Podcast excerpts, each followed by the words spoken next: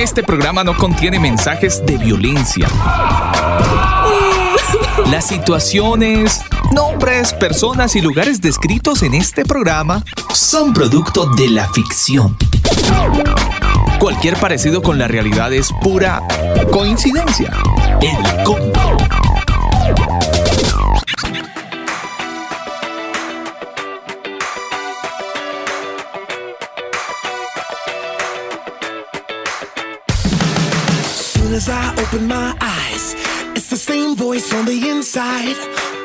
Iniciamos esta noche de combo con muy buena música. Un saludo muy especial para toda la gente que a esta hora del día se conecta a nuestra señal de radio. Es martes 17 de agosto. En este momento estamos en vivo en una transmisión especial a toda la audiencia que se conecta a esta hora del día a través de nuestro sitio web elcombo.com.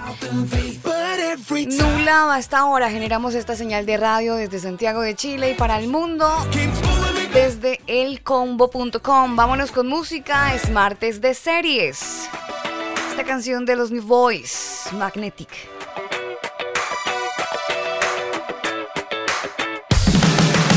soon as I open my eyes, it's the same voice on the inside.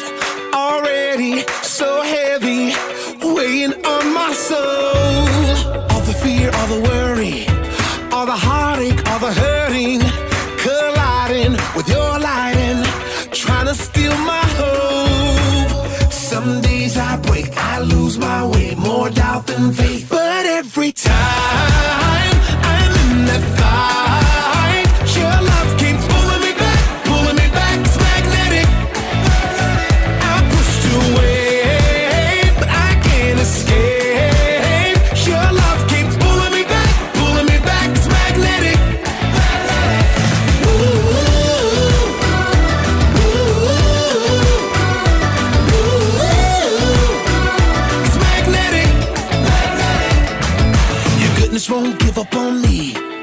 fountain flowing so deep.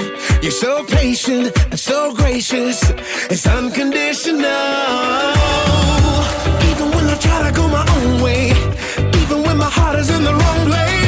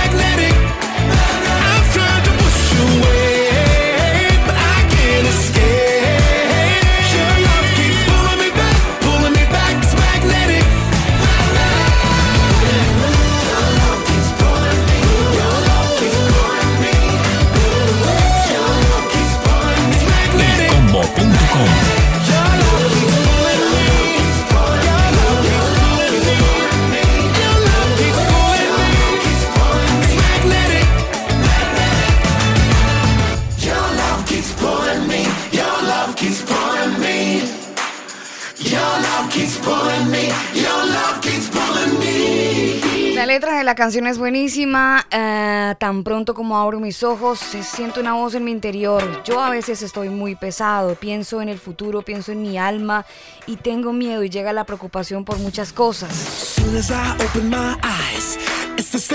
Estoy dando la pelea, pero tu amor me sigue tirando hacia arriba.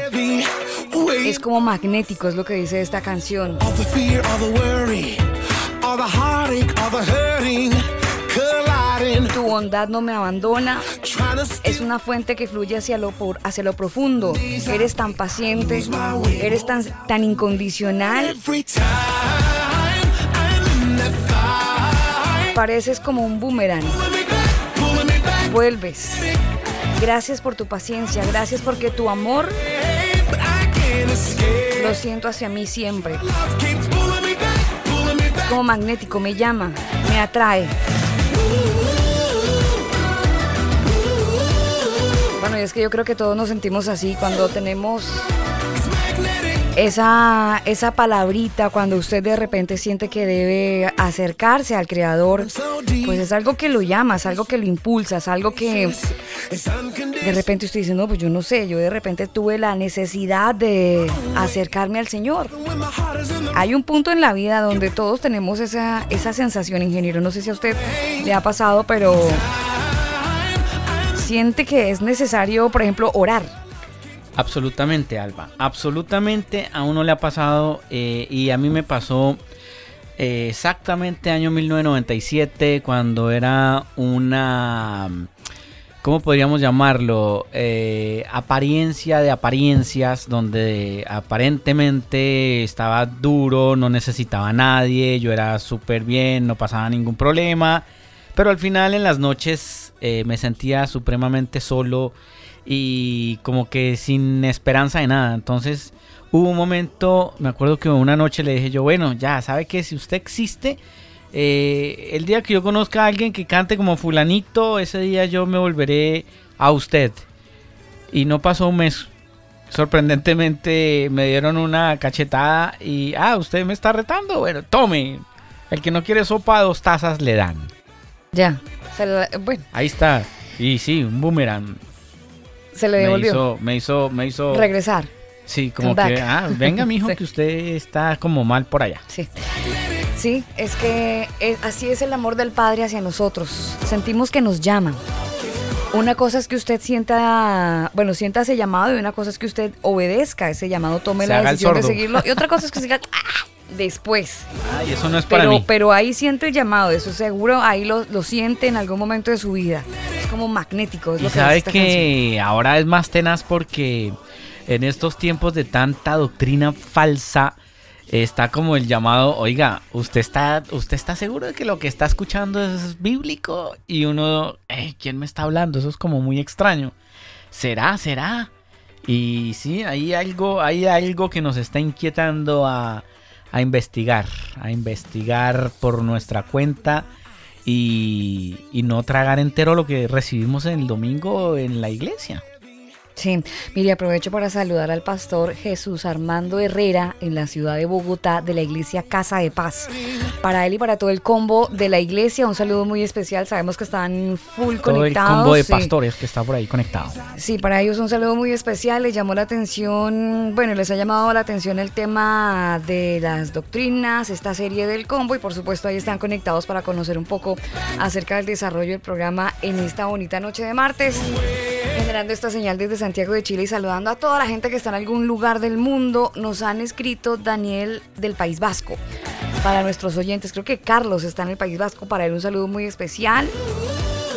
Eh, bueno, varias gente nos ha, nos ha, estado escribiendo en diferentes puntos de nuestro hermoso planeta, así que para todos un abrazo muy grande y gracias por darnos ese voto de confianza y de escucharnos en medio de la distancia y permitirnos ser compañía en las actividades que ustedes hacen, eh, en medio de eso que están haciendo, eh, ahí están conectados a Ricardo también, un saludo muy especial que también eh, se ha manifestado, nos envían su reporte de sintonía, ustedes muchas, muchas gracias. Sí señora, por aquí también nos reportan sintonía desde Costazar, México. bueno, es que son muchos lugares donde nos escuchan, México principalmente, Chile, Estados Unidos, Canadá. Un abrazo muy especial para todos ustedes, que además los podemos ver especialmente cuando han elegido el podcast y ahí podemos eh, ver inclusive eh, de qué dispositivo nos está escuchando. Sí, te estamos viendo. Pero para todos ustedes un abrazo muy especial y muchas gracias por elegir este podcast. Esperamos que tanto ustedes como nosotros, que hemos aprendido con muchas cosas, pues esto les ayude a crecer. Y realmente eh, no se trata de, ah, yo soy, era de tal eh, congregación, ahora entonces me pasé a esta otra y... No, no, mire, las religiones en definitiva lo único que han generado es lo que está pasando en el oriente, guerras y guerras y restricciones y matanzas y muertes. Y eso es eh, lo que no quiere el Eterno para nosotros, sino libertad. Darnos esa libertad, pero la verdadera y no la que nos están tratando de vender.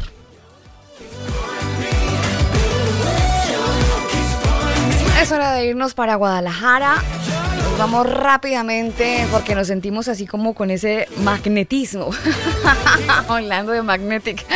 Nos vamos rápidamente para Guadalajara, donde está Antonio Miranda. Él es el CEO de la Casa Estudios Cielos Nuevos y Tierra Nueva y está listo y preparado para hacer el desarrollo del tema del día. Nuestro tema del día.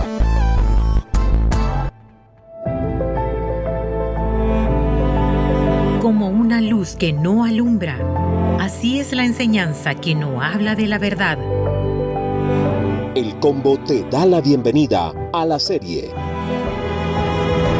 Doctrinas. Porque no es suficiente cuando la verdad no está presente.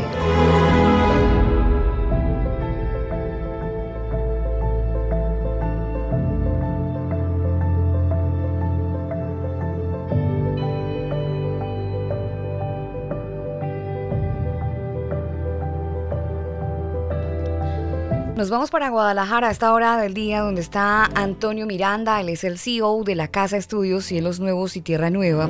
Y es la persona encargada de traernos un poco de luz en la serie de esta noche, serie que además venimos tratando ya hace algunos programas.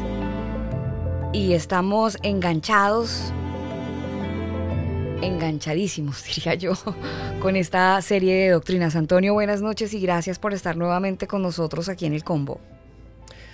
Buenas noches, eh, Alba, ingeniero también Daniel, gracias nuevamente. Por acá estamos para continuar y, y bueno, saludos también para todos los que nos siguen por ahí en vivo.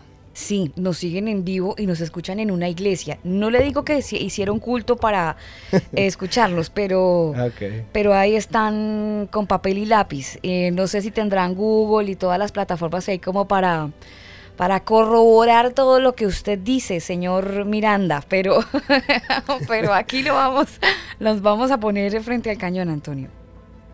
Está muy bien, muy bien. Yo creo que es el interés de de todos, eh, darle una revisada. Fíjense que yo soy de la parte del revisionismo histórico, ¿no? Mm. De, todas las facetas, no nada más de los movimientos religiosos, sino este, históricos y proféticos, todo, ¿no? Entonces, eh, está bueno, hoy vamos a, a, llegar a una etapa muy, muy controvertida, muy difícil, a lo mejor para algunos pues que han profesado el cristianismo, eh, porque pues a veces son partes de la historia que no están, no están explícitas, obviamente en la, en, la, historia de la iglesia cristiana, ¿verdad? quedan fuera de, eh, porque regularmente pues se muestra solamente lo que eh, aporta pues aparentemente al movimiento, ¿no? Entonces, este, pues bueno, los están por ahí, sí, ténganse a la mano, eh, para ir indagando, ¿no? tomando este nota y ya lo buscar. Este es un programa, este, este particularmente es un programa apto para no religiosos. Eh, sí, para no religiosos. Mm. Exactamente. Bueno, yo creo que todos, ¿no? Yo creo que todos hemos tocado ese, ese problema, ¿no? De, de, la religiosidad desde antes. Ustedes saben que aquí hemos hablado desde los problemas este, anteriores a, pues, a incluso al judaísmo, como también los problemas eh, judaicos, ¿no? Y, todo lo que emergió este, desde lo que se conoce como el judaísmo del, primer siglo, ¿no? Todo bueno, pero en esta ocasión pues vamos acercándonos ya eh, a doctrinas eh, que finalmente van a ser em, rescatadas, otras excluidas, otras ya van a quedar, otras van a a, ¿cómo se puede decir?, a calificar o allá etiquetar a ciertos grupos, ¿no? Que van a, que van a venir a dar a luz pues ya a lo que son las denominaciones de pues de las últimos que son 150 años, ¿no? Más o menos. Eso quiere decir que este programa podría generar un pequeño dolor. Y, y, para hacerles la traducción de un pequeño dolor, piense en ese momento cuando usted despertó, se levantó de su cama y justo pasó eh, por esa parte esquinera de su cama o de la mesa o de la silla y ahí está el dedo meñique, ¿no? Como buscando la esquina para pegarse fuerte. Usted se pega y sin darse cuenta, levanta, ahí es donde se evalúa qué tan cristiano es, porque su vocabulario se pone ahí en, en, prueba. Y es ese pequeño dolor que usted se toma al pie, lo aprieta, pero mm, siente que le dolió mucho. Este es un pequeño dolor en el programa en el que muy seguramente usted va a sentir eso, porque es que nos vamos a meter al rancho. Probablemente mm, usted se vaya a sentir identificado con algún perfil, perfil de las cosas que Antonio vaya a mencionar hoy. Y digo perfil doctrinal, donde usted quizás se congrega o en donde usted probablemente también está predicando. Bueno. Ay, Antonio. claro. Bueno, pues vamos eh, continuando porque mm, la, la, entrega anterior nos quedamos en eh, lo que fue lo que se conoce como el Gran Cisma, el Gran Cisma de Oriente y Occidente.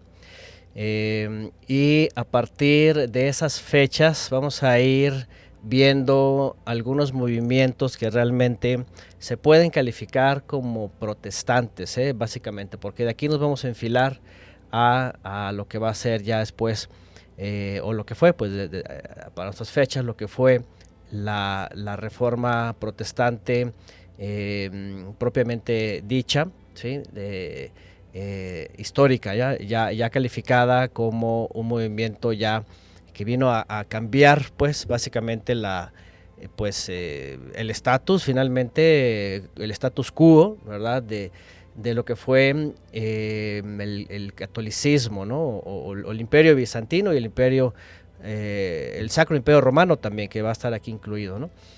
Entonces, este, eh, la vez anterior eh, yo quise tomar tiempo para hablar de un movimiento que es muy controvertido hasta el día de hoy porque se, aparentemente está renaciendo por ahí algunas teologías de estas, que fueron los cátaros, ya hablamos de ellos, son de origen eh, gnóstico también, de la línea de Marción del Ponto, ¿sí? de la teología de Valentín el Gnóstico, y eh, quisiera que comenzáramos con eh, algunas premisas, porque mm, voy a retomar poquito a ellos, a los, voy a hablar de los valdenses, ¿sí? y voy a hablar de los precursores de la Reforma.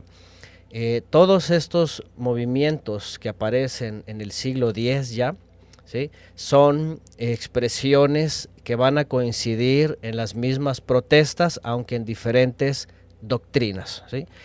Como ustedes saben, ya hemos estado hablando de varias doctrinas, desde la primera, los ebionitas, judaizantes y tradición judía, imposiciones rabínicas, etcétera.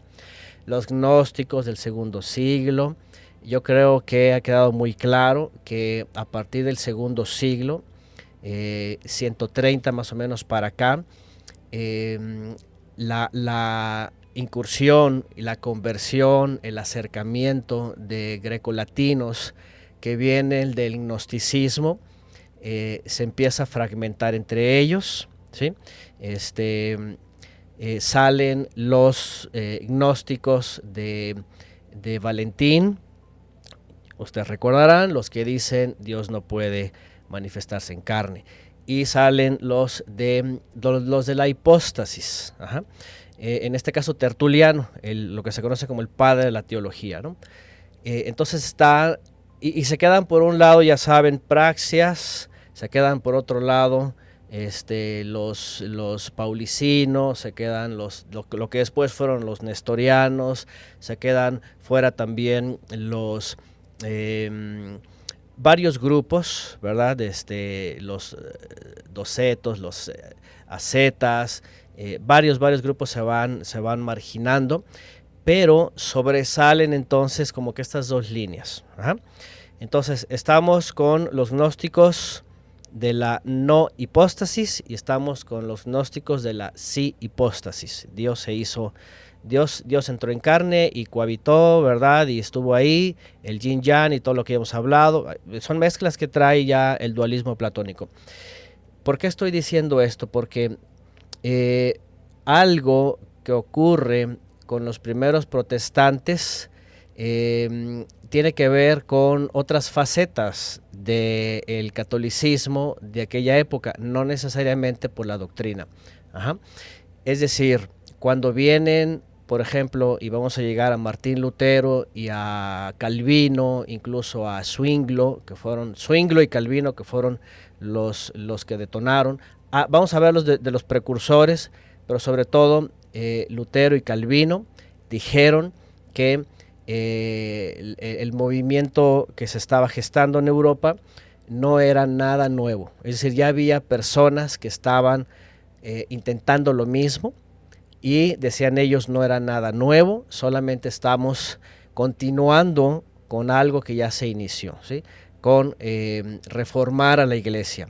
Escúcheme bien, la, premisa que quiero comenzar al principio, porque eso fue lo que dijo también Calvino, es eh, rescatar finalmente lo que fue acordado en los concilios niceo-constantinopolitano.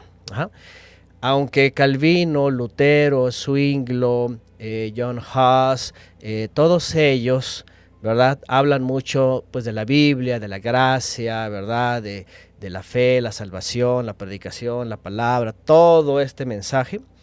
Ellos realmente son ex monjes, ex obispos, bueno, ex monjes sobre todo, ex pastores, este, o monjes. Eh, algunos han salido de monasterios, otros han estado en abadías, han estado bajo tutelas, ¿verdad?, de, estos lugares. Y eh, la doctrina de ellos siempre, siempre va a ser y ha sido eh, niceo-constantinopolitana. Es decir, lo que vamos a ir viendo en estas protestas eh, a veces tiene más que ver con lo que está ocurriendo con los obispos y los papas, en este caso eh, los papas en Roma del Sacro Imperio Romano, y lo que está pasando con los patriarcas en la iglesia de Oriente. Todo se gesta en Europa. Entonces, premisa número uno, ellos realmente aunque hablan mucho de Biblia y hablan mucho de gracia, su intención va en contra de lo que se ha ido gestando eh, eh, desde el siglo V más o menos, que es pues la corrupción, ¿verdad? Los, los, abusos de los obispos y los abusos papales, los errores teológicos, el asunto de la eficacia de los sacramentos, que después ellos le llaman la sola gratia, sin, sin obras, eh, las intervenciones iglesia-estado, ¿sí? la corrupción que se ha estado dando, el ah, asunto de ah, las indulgencias. aunque se toman, Antonio, de un texto que habla justamente de eso, ¿no? de que no por obras eh, seremos salvos, sino que somos salvos por gracia. Sí, por eso les digo, o sea, la bandera es eso, eh, salvos por gracia, pero por ejemplo, la gran mayoría que hoy cita eso, no saben que eh, eh, la bandera de ellos en su momento, salvos por gracia, era solamente porque bajo el papado, pues estaban bajo muchos em, eh, rigurosos sacramentos, bueno, prácticas, además de los siete sacramentos, por ejemplo. por, ejemplo, para, para, el catolicismo de la Edad Media, los siete sacramentos eran salvíficos, es decir, van, la salvación va acompañada de los sacramentos. Entonces, Realmente eh, todos estos monjes decían, no, eh, eh, solo Cristo es suficiente para salvar, no, no eso. Obviamente ya después esta bandera se convirtió en... Ahora, e, es, inconsistente esto, porque al menos yo en todas las iglesias donde estuve, también levantan esta bandera, ¿verdad? Solo por gracia, sobre todo cuando se trata de, de escuchar sobre mandamientos o Shabbat. Ah, no, no, nada más la gracia, sino caes de la gracia. Pero... ¿Y entonces ese texto, Antonio, a qué se lo atribuimos? Bueno, si nos vamos a, la, escritura, Pablo está justamente hablando contra los judaizantes que, como ya dijimos al principio y lo he yo repetido muchas veces aquí, en Hechos capítulo 15, dice que llegaron algunos que habían creído que eran fariseos y que decían, si no se circuncidan, no podrán ser salvos. Y estos eran los famosos ebionitas que traían las imposiciones de Shammai. Ustedes recuerdan la alhaja de Shammai que decían que tenían que hacer todo eso para ser israelitas y para ser salvos. Entonces el tema de Pablo allá fue por gracia sois salvos, no por Maaseja Torah. En hebreo lo que ellos llaman no por las obras, ¿verdad? Igual lo que dice el Mesías en, Mateo 23, ¿verdad? Hagan, dice, lo que enseñan ellos, pero no hagan Maaseja Torah según sus obras. ¿Sí? según, según sus obras. Entonces, eh, ese contexto es exclusivo ¿verdad? del asunto de los ebionitas. Cuando viene Lutero, que por cierto Lutero lo sabe de judíos, voy a entrar más adelante en temas que tienen que ver con judíos, que también les fue muy mal, pero este, mm, lo, lo, lo, saca de ahí, ¿verdad? Eh, y, y, y, él lo toma en contra, en contra de las indulgencias. ¿Por qué? Porque eh, ya los edictos papales, ¿verdad? Ya tenían una labor y un tiempo trabajando sobre las indulgencias. Entonces, lo que ve, por ejemplo, Lutero, pues es que eh, las, las indulgencias, los votos, los sacramentos, un montón de prácticas, sumaban a la, eh, la salvación ¿verdad? del alma eh, en el purgatorio, ¿no? incluidos los muertos, los que ya habían muerto, ¿verdad? gente podía comprar indulgencias y poder sacar a sus muertos del purgatorio lo más pronto, ¿no? Para que fueran al cielo, ¿no? Entonces, realmente lo que, lo que Lutero hace es eso, porque para Lutero no había en su mundo cristiano, no había otra cosa eh, más que eh, esas imposiciones. Entonces, por eso este, es una de las protestas, por cierto, ¿no? Que no, no era nueva para él, ya traía siglos, ¿verdad? De que eran varias cosas, como acabo de, mencionar, ¿no? Sobre todo la corrupción, los abusos, del poder, Estado, Iglesia. La inmoralidad también, hubo unos siglos en donde esto era evidente, ¿verdad? La inmoralidad por el asunto de los celibatos y todas aquellas cosas. Entonces, bueno, hay, varios textos, Antonio, que hablan al respecto de la gracia, ¿no? Está en Efesios, en Gálatas, en Tito, en Hechos, en Romanos, y todos básicamente hablan, por ejemplo, Efesios 2.8 dice que por la gracia habéis sido salvos por medio de la fe, y esto no de vosotros, sino que es un don del Eterno. Sí, sí, el, tema de la gracia, no sé, a lo mejor un momento lo tocamos completo, porque la gracia se habla desde, la, gracia se habla desde Adán y Eva. Ustedes saben que Adán y Eva este, estaban so pena de muerte si comían del fruto del, bien y del mal. Entonces, este, lo que hace el creador es tener gracia, tener favor. La, palabra, ahora, de entrada vamos a saber también qué es. ¿Qué significa la gracia? En, hebreo, sí, porque gracia es una palabra griega. Regalo, hermano Antonio, regalo. viene de una, viene de una deidad y habla de otras cosas, pero en hebreo tiene que ver con el favor. ¿Y no es un regalo? Ah, no, ese es don. Ese es un don, ajá. Entonces, tenemos que hacer, miren, a lo mejor en algún momento dado, hacemos una entrega exclusiva sobre palabras y definiciones de, desde el hebreo y en su contexto, ¿no? Porque también se han repartido un montón de palabras y teológicamente hablando, pues se tiene un mundo de teología y de, y de pensamiento religioso o cristiano, pero muchas veces están, están por otros lados, ¿no? Están en la filosofía griega, ¿no? Las, las descripciones. ¿Está anunciando, ya hablamos. ¿Está anunciando usted una nueva serie, Antonio? No, yo creo que con una entrega, nada más con una entrega y hacemos algunas, algunas este, aclaraciones sobre palabras. ¿no? Pero bueno, les iba a mencionar que gracia está cuando los saca del, del, Edén para que no mueran para siempre. ¿sí? Gracia está, por ejemplo, hasta con Caín, ¿verdad? Que le dice, eh, ahí está el mal, ¿verdad? Pero tú puedes ¿verdad? Este, yo te voy a librar, pero si, si te dejas vencer por el mal, pues se acabó. Gracia está con Noé también, dice que el Eterno halló favor con él o gracia. Eh, el favor está todo el tiempo, la verdad, o sea, no, no es un tema del Nuevo Testamento, nada más que pues hay que saber eh, verlo, como lo está mencionando Pablo en las cartas. Mm. Pero bueno, entonces, em, que, quiero que hablemos entonces de lo que va a ser eh, los movimientos protestantes, ¿verdad? Este, históricos, porque no, no están como en la historia de la iglesia, como se menciona de Martín Lutero, que Martín Lutero, la verdad, fue un monje más.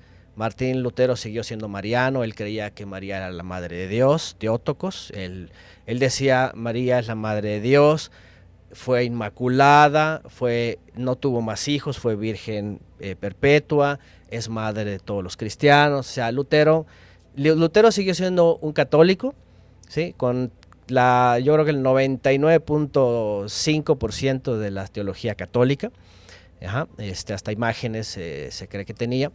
Eh, y, obviamente pues su, su, pleito contra, contra inicialmente pues fue en las 95, famosas 95 tesis ahí en Wittenberg que acostumbraban a colocar este, anuncios, avisos, cuestiones de este tipo, pues se las pone, era sobre eso, era sobre las indulgencias. Pero él se sale y él, él solamente pues rompe con el celibato, rompe con la autoridad papal y obviamente pues tiene su proceso. Ya llegaremos a, él. Em, igual los demás, los demás realmente era una protesta. Entonces bueno, eh, como ya he mencionado antes, del siglo del siglo III que comienzan las inconformidades de muchos creyentes, ¿sí? sobre todo los que son de corte asceta, eh, de, monasterios, siempre está la denuncia en contra del nuevo formato, ¿verdad?, de los obispos y de los patriarcas eh, referente a la autoridad obispal, ¿no? Y a lo que después se llamó el obispo de obispos en Roma. Bueno, todo eso eh, se fue acumulando. La, doctrina en sí, ahora aquí les va.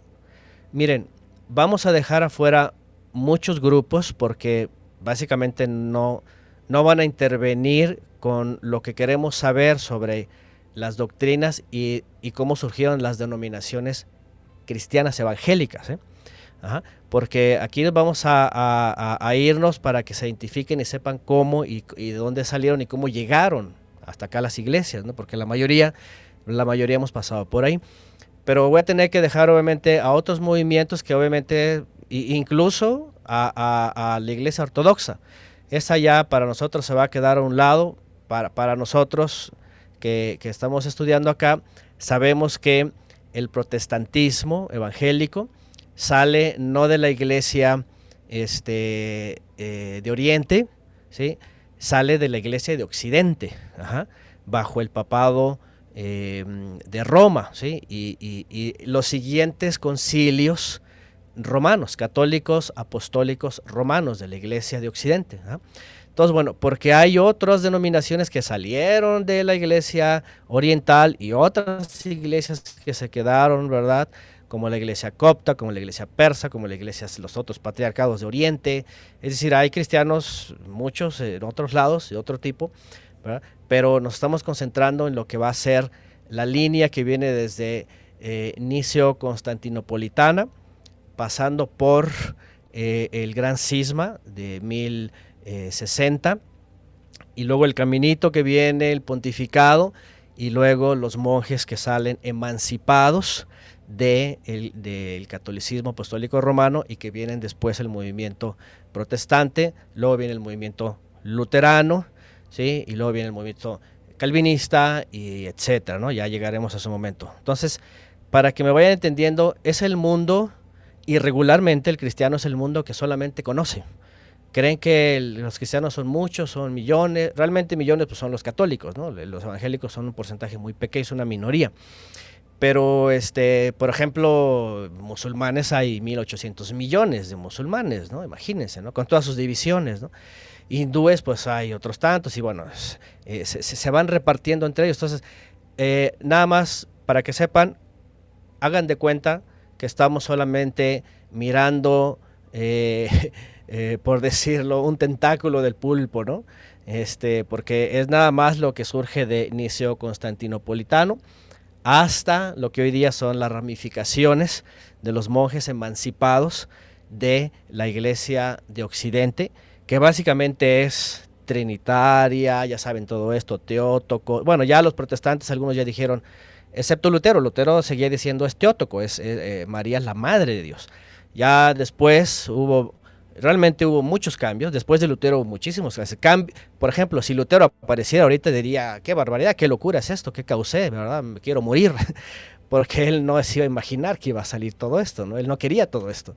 Él nada más este, eh, era su protesta a las cuestiones eh, de las obras, ¿no? La indulgencias y eso, ¿no? Él siguió siendo un católico sin nada más fuera del Papa, ¿no? Igual otros, otros. Y también vamos a ver cosas interesantes porque fíjense que este movimiento, primero desde la caída de Constantinopla, lo que es el imperio bizantino, eh, empieza una revolución de eventos que van a dar con toda esta civilización que tenemos hoy día.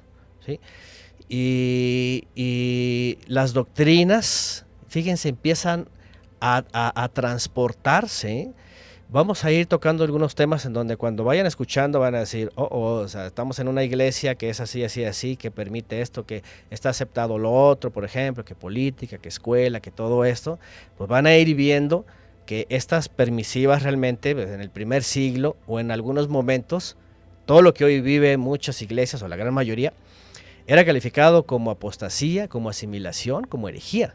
Entonces algunos van a decir, ¿qué? ¿Qué escándalo, no? Este, están mal todos aquellos, ¿verdad? Este, hoy día a ese tipo de pensamientos, por ejemplo, les llaman radicales, ¿no? Eh, sectarios, hasta heréticos, ¿no?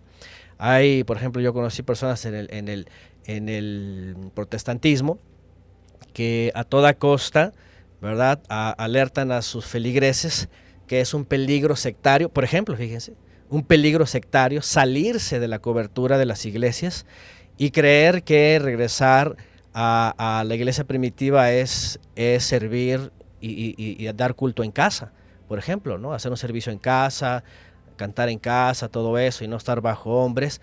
Dicen ellos, eso es sectario, eso es peligroso, dicen, y empiezan a asustar a la gente, Cuando muchos en muchos siglos quisieron hacer eso siempre, ¿no? Y eso era, eso era lo que era el escape justamente la corrupción de las iglesias, ¿no? Por los liderazgos, por la teología, por las por las teologías cerradas, por eh, la manipulación, por los dineros, por la autoridad, por todo eso, ¿no? Todo bueno, vamos a ir viendo cosas que eh, van a ir cambiando radicalmente el mundo, ahora sí que medieval, ¿no? Entonces, eh, protestas, ¿sí? las doctrinas se siguen añadiendo, ustedes saben que eh, la, pues podríamos decir que el, catolicismo que imperaba, finalmente lo que fue en Europa, después del gran cisma, evidentemente hubo otros concilios, ¿verdad? En donde mm, fueron añadiendo, ¿verdad? Eh, aparte de lo que ya se había añadido, por ejemplo, ¿verdad? Que la oración por los muertos, que la señal de la cruz, que la veneración de los ángeles o de los mártires, que eso fue en el siglo IV, todo esto, el uso de imágenes también, ¿se acuerdan que después salió un grupo en contra de las imágenes que también fueron, fueron eh, señalados de herejes, ¿no? La misa también, la Eucaristía como forma de redención, todo eso fue el siglo IV, por ejemplo, ¿no? Después en el siglo V la exaltación de María y viene Teótocos, ¿no? Eh, y ya vienen después que la extrema unción, que la doctrina del purgatorio, ¿verdad? Que este, la adoración de, la cruz, la canonización de los muertos, el libato sacerdotal, el rosario, indulgencias, la famosa eh, transubstanciación, ¿verdad? Este, la confesión auricular también, eh, la adoración o la, la, famosa el agua bendita, ¿verdad? Prohibición, prohibiciones etcétera, purgatorios, confirmación de los sacramentos, todo, esto. También en la contrarreforma, por ejemplo, cuando vamos a hablar de la respuesta de la Iglesia Católica contra los protestantes en el Concilio de Trento, eh, la Iglesia Católica hace ciertos ajustes, ¿ah? ciertamente, pero, pero obviamente continúa en, en, un tono menor, pero continúa el abuso, el poder, la corrupción, la inmoralidad, un montón de cosas. ¿no? Pero bueno, es importante que sepamos que las protestas entonces tienen su origen primeramente en eh, movimientos, aquí otra vez, piensen en el, rango solamente que estamos hablando, de las iglesias que salen del el concilio niceo constantinopolitano. Acuérdense, hay otras iglesias, hay otros movimientos, que obviamente también todos dicen que son la iglesia de Cristo. Aquí algo muy importante. Todos dicen que son la iglesia de Cristo. Por ejemplo, cuando viene el gran cisma que ya vimos, pues la iglesia oriental dijo, nosotros somos la iglesia de Cristo, ellos no. Y, y, pues la iglesia de Occidente, de Papal, de Roma, dicen, nosotros somos la iglesia de Cristo, ellos no. Cuando salen obviamente los protestantes, pues cada línea dice, nosotros somos la iglesia de Cristo. Los de Oriente no, los de Roma no, los presbiterianos no, los otros no, nadie no, nada más. nosotros. Entonces todos empiezan a decir que son la iglesia de Cristo. Entonces también hay que entender esto, ¿no? Esta adjudicación también la vamos a ver mucho en estos movimientos que tienen la sana doctrina, que son como la iglesia primitiva, que son eh, la única cobertura, que son la puritita línea, ¿verdad? Desde el siglo I. Este, todas estas adjudicaciones se encuentran en el mismo entorno, ¿ok? El resultado de la iglesia eh, de, de los teólogos gnósticos o filósofos, ¿sí? Eh, sobre todo Tertuliano, y el concilio niceo constantinopolitano hasta el día de hoy. Todo lo que, lo que vamos a hablar. Entonces, bueno, hay un grupo que ya hablamos la vez pasada que sale también, ¿verdad?, de los teólogos del siglo II, que son los de Marción del Ponto y que quedan rezagados, quedan excluidos, básicamente quedan como, como 700 u 800 años a escondidas, hay, hay pequeños grupos y que ya hablamos la vez pasada, que más o menos en el año 1000 empieza a haber esta, mm, esta como efervescencia, ¿verdad? De, de- del milenio, de que va a regresar Cristo. Imagínense nada más, año 900, año 990, año 995, ¿verdad? Y luego llega el año 1000 y la expectación y tumulto. Y luego dicen, no, pues nada, no, pues hay que esperar al 1033 porque fue la época que Cristo ascendió y entonces ya ahí se cumplen los mil años. Entonces estaba mucha, todo esto, ¿no? Entre todo esto, obviamente hay cuestiones, pues, de, de- de reyes, de imperios, de papas, de todo esto. Y, pero no deja de haber grupos que, que siguen protestando contra lo que es evidente y sigue creciendo, las dificultades de la iglesia, las divisiones, la imposición, ¿verdad? De la inmoralidad, la rapiña, las indulgencias, las indulgencias, la corrupción, los errores teológicos, abusos de los obispos, de los papas, eh, las intervenciones iglesia-estado, porque para esa época, ¿verdad? Lo que decía el, papa se metía con el asunto del estado, el rey se metía con el asunto de la iglesia, y entonces era un, un teje-maneje así muy difícil. Y bueno, vuelve Cosa, a salir. cosa que aún no ha cambiado, Antonio. Eso sigue tal cual. De, no, exactamente. De hecho, en la, en, en la, en, la, en la reforma protestante, y sigue por eso, porque tanto Lutero como Calvino, Zwinglo, ellos, ellos decían que, que la iglesia tiene que intervenir, ¿verdad? De una u otra forma. Ellos, ellos, ellos sabían, ¿verdad? Eh, que, que lo que había pasado antes, tanto en el, imperio- en el Sacro Imperio Romano, eh, eh, germánico, como en el bizantino, sabían que ellos eh, eh, tenían que ser parte del gobierno, ¿sí? Y el gobierno, pues, ser, sobre todo la, doctrina calvinista, ¿verdad? Que hablaba de la, de la predestinación y todo esto, pues, apuntaba a que, pues, el, poder absoluto de Dios sobre los gobernantes, ¿no? Y tenían que estar en la política. De hecho, hay un, hay un movimiento, fíjense, hay un solo movimiento que, eh, que sale también de la reforma y que intenta eh, quitar esto, ¿eh? Y les dice a Lutero y a Calvino y a compañía, les dice, pero eso se tiene que separar. Gobierno y Estado no tiene que funcionar igual. ¿Y saben qué pasó? pues ahora los protestantes los persiguieron, ¿eh? les, les hicieron, mataron a muchos de ellos, los, los excluyeron, los calificaron de herejes y, y bueno, ya vamos a hablar qué grupos salieron de ahí. ¿ah? Bueno, pero que por cierto, la historia del protestantismo también es sanguinaria, ¿eh? ya llegaremos a datos que regularmente no se hablan, pero, pero pues como eran monjes igual, o sea, vienen del catolicismo, arremeten contra el papa, pues arremeten contra todos los obispos, sacerdotes y todo. Y como empiezan las localidades a hacer conversiones, por ejemplo, empiezan lo que se conoce como el Estado Iglesia en otros lugares, ahora protestantes, por ejemplo, Escocia, Ginebra, Inglaterra, ¿verdad? Ahora ya son, ya son eh, estados protestantes, pues ahora la persecución contra los que son católicos o contra los que no son cristianos como ellos, pues también empieza una carnicería, ¿eh? tremendo. O sea, estas de las cosas que a veces no se dicen. ¿sí? Calvino, por ejemplo, fue un hombre que, que llevó a la hoguera a alguien que simplemente le rebatió con, con verdades y con el hebreo, que era, ahorita vamos a hablar de alguien. Y, Calvino se molestó y dijo, eh, este cuando venga aquí, de aquí no sale vivo. Y lo mandó a la hoguera junto con, con lo que ya había establecido en Ginebra, ¿no? Por ejemplo. Entonces el protestantismo realmente ha sido muy agresivo. ¿eh?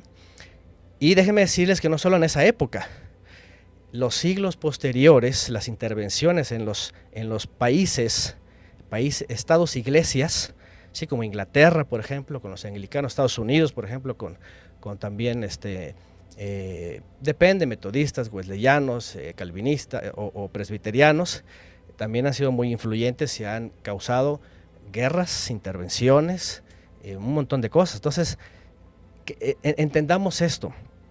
Lamentablemente, esa emancipación de monjes, este movimiento, no era, no era volver a la enseñanza del Mesías y hacer lo que el Mesías dijo y los emisarios, no, era volver a retomar, pero ahora desde otro punto de vista, pero influir en las naciones y causar, imagínense, desde aquellos que algunos mencionan la Primera Guerra Mundial, que fue la famosa guerra de los 30 años, una guerra sangrienta, una de baja impresionante, eh, casi la mitad de la población involucrada murió en esa época, imagínense, eh, en el siglo XVII.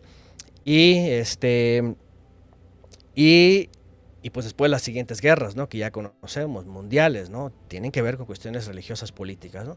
Entonces, bueno, la verdad es de que es una historia muy fea y por eso yo lo he dicho, ¿saben qué? Este, cualquiera que esté vinculado de mis cosas es denominaciones, todo eso, ¿saben qué? Deberían de pensarla dos veces, ¿no? Eh, no tenemos que ser parte ni de eso, ni de cuestiones del mundo, ni cuestiones... Es decir, somos llamados a, justamente como lo dijo el ingeniero al principio, ser libres totalmente de eso y solamente servir al Creador en lo que Él nos ha enseñado. ¿no? Entonces vamos a ir viendo poco a poco esto. ¿no? Bueno, eh, año 1000 pasa con todas estas especulaciones. Hay un movimiento que ya hablé la vez pasada, los cátaros, estos son de corte de Marción del Ponto. Obviamente su, su, teología es totalmente herética, de, de principio a fin.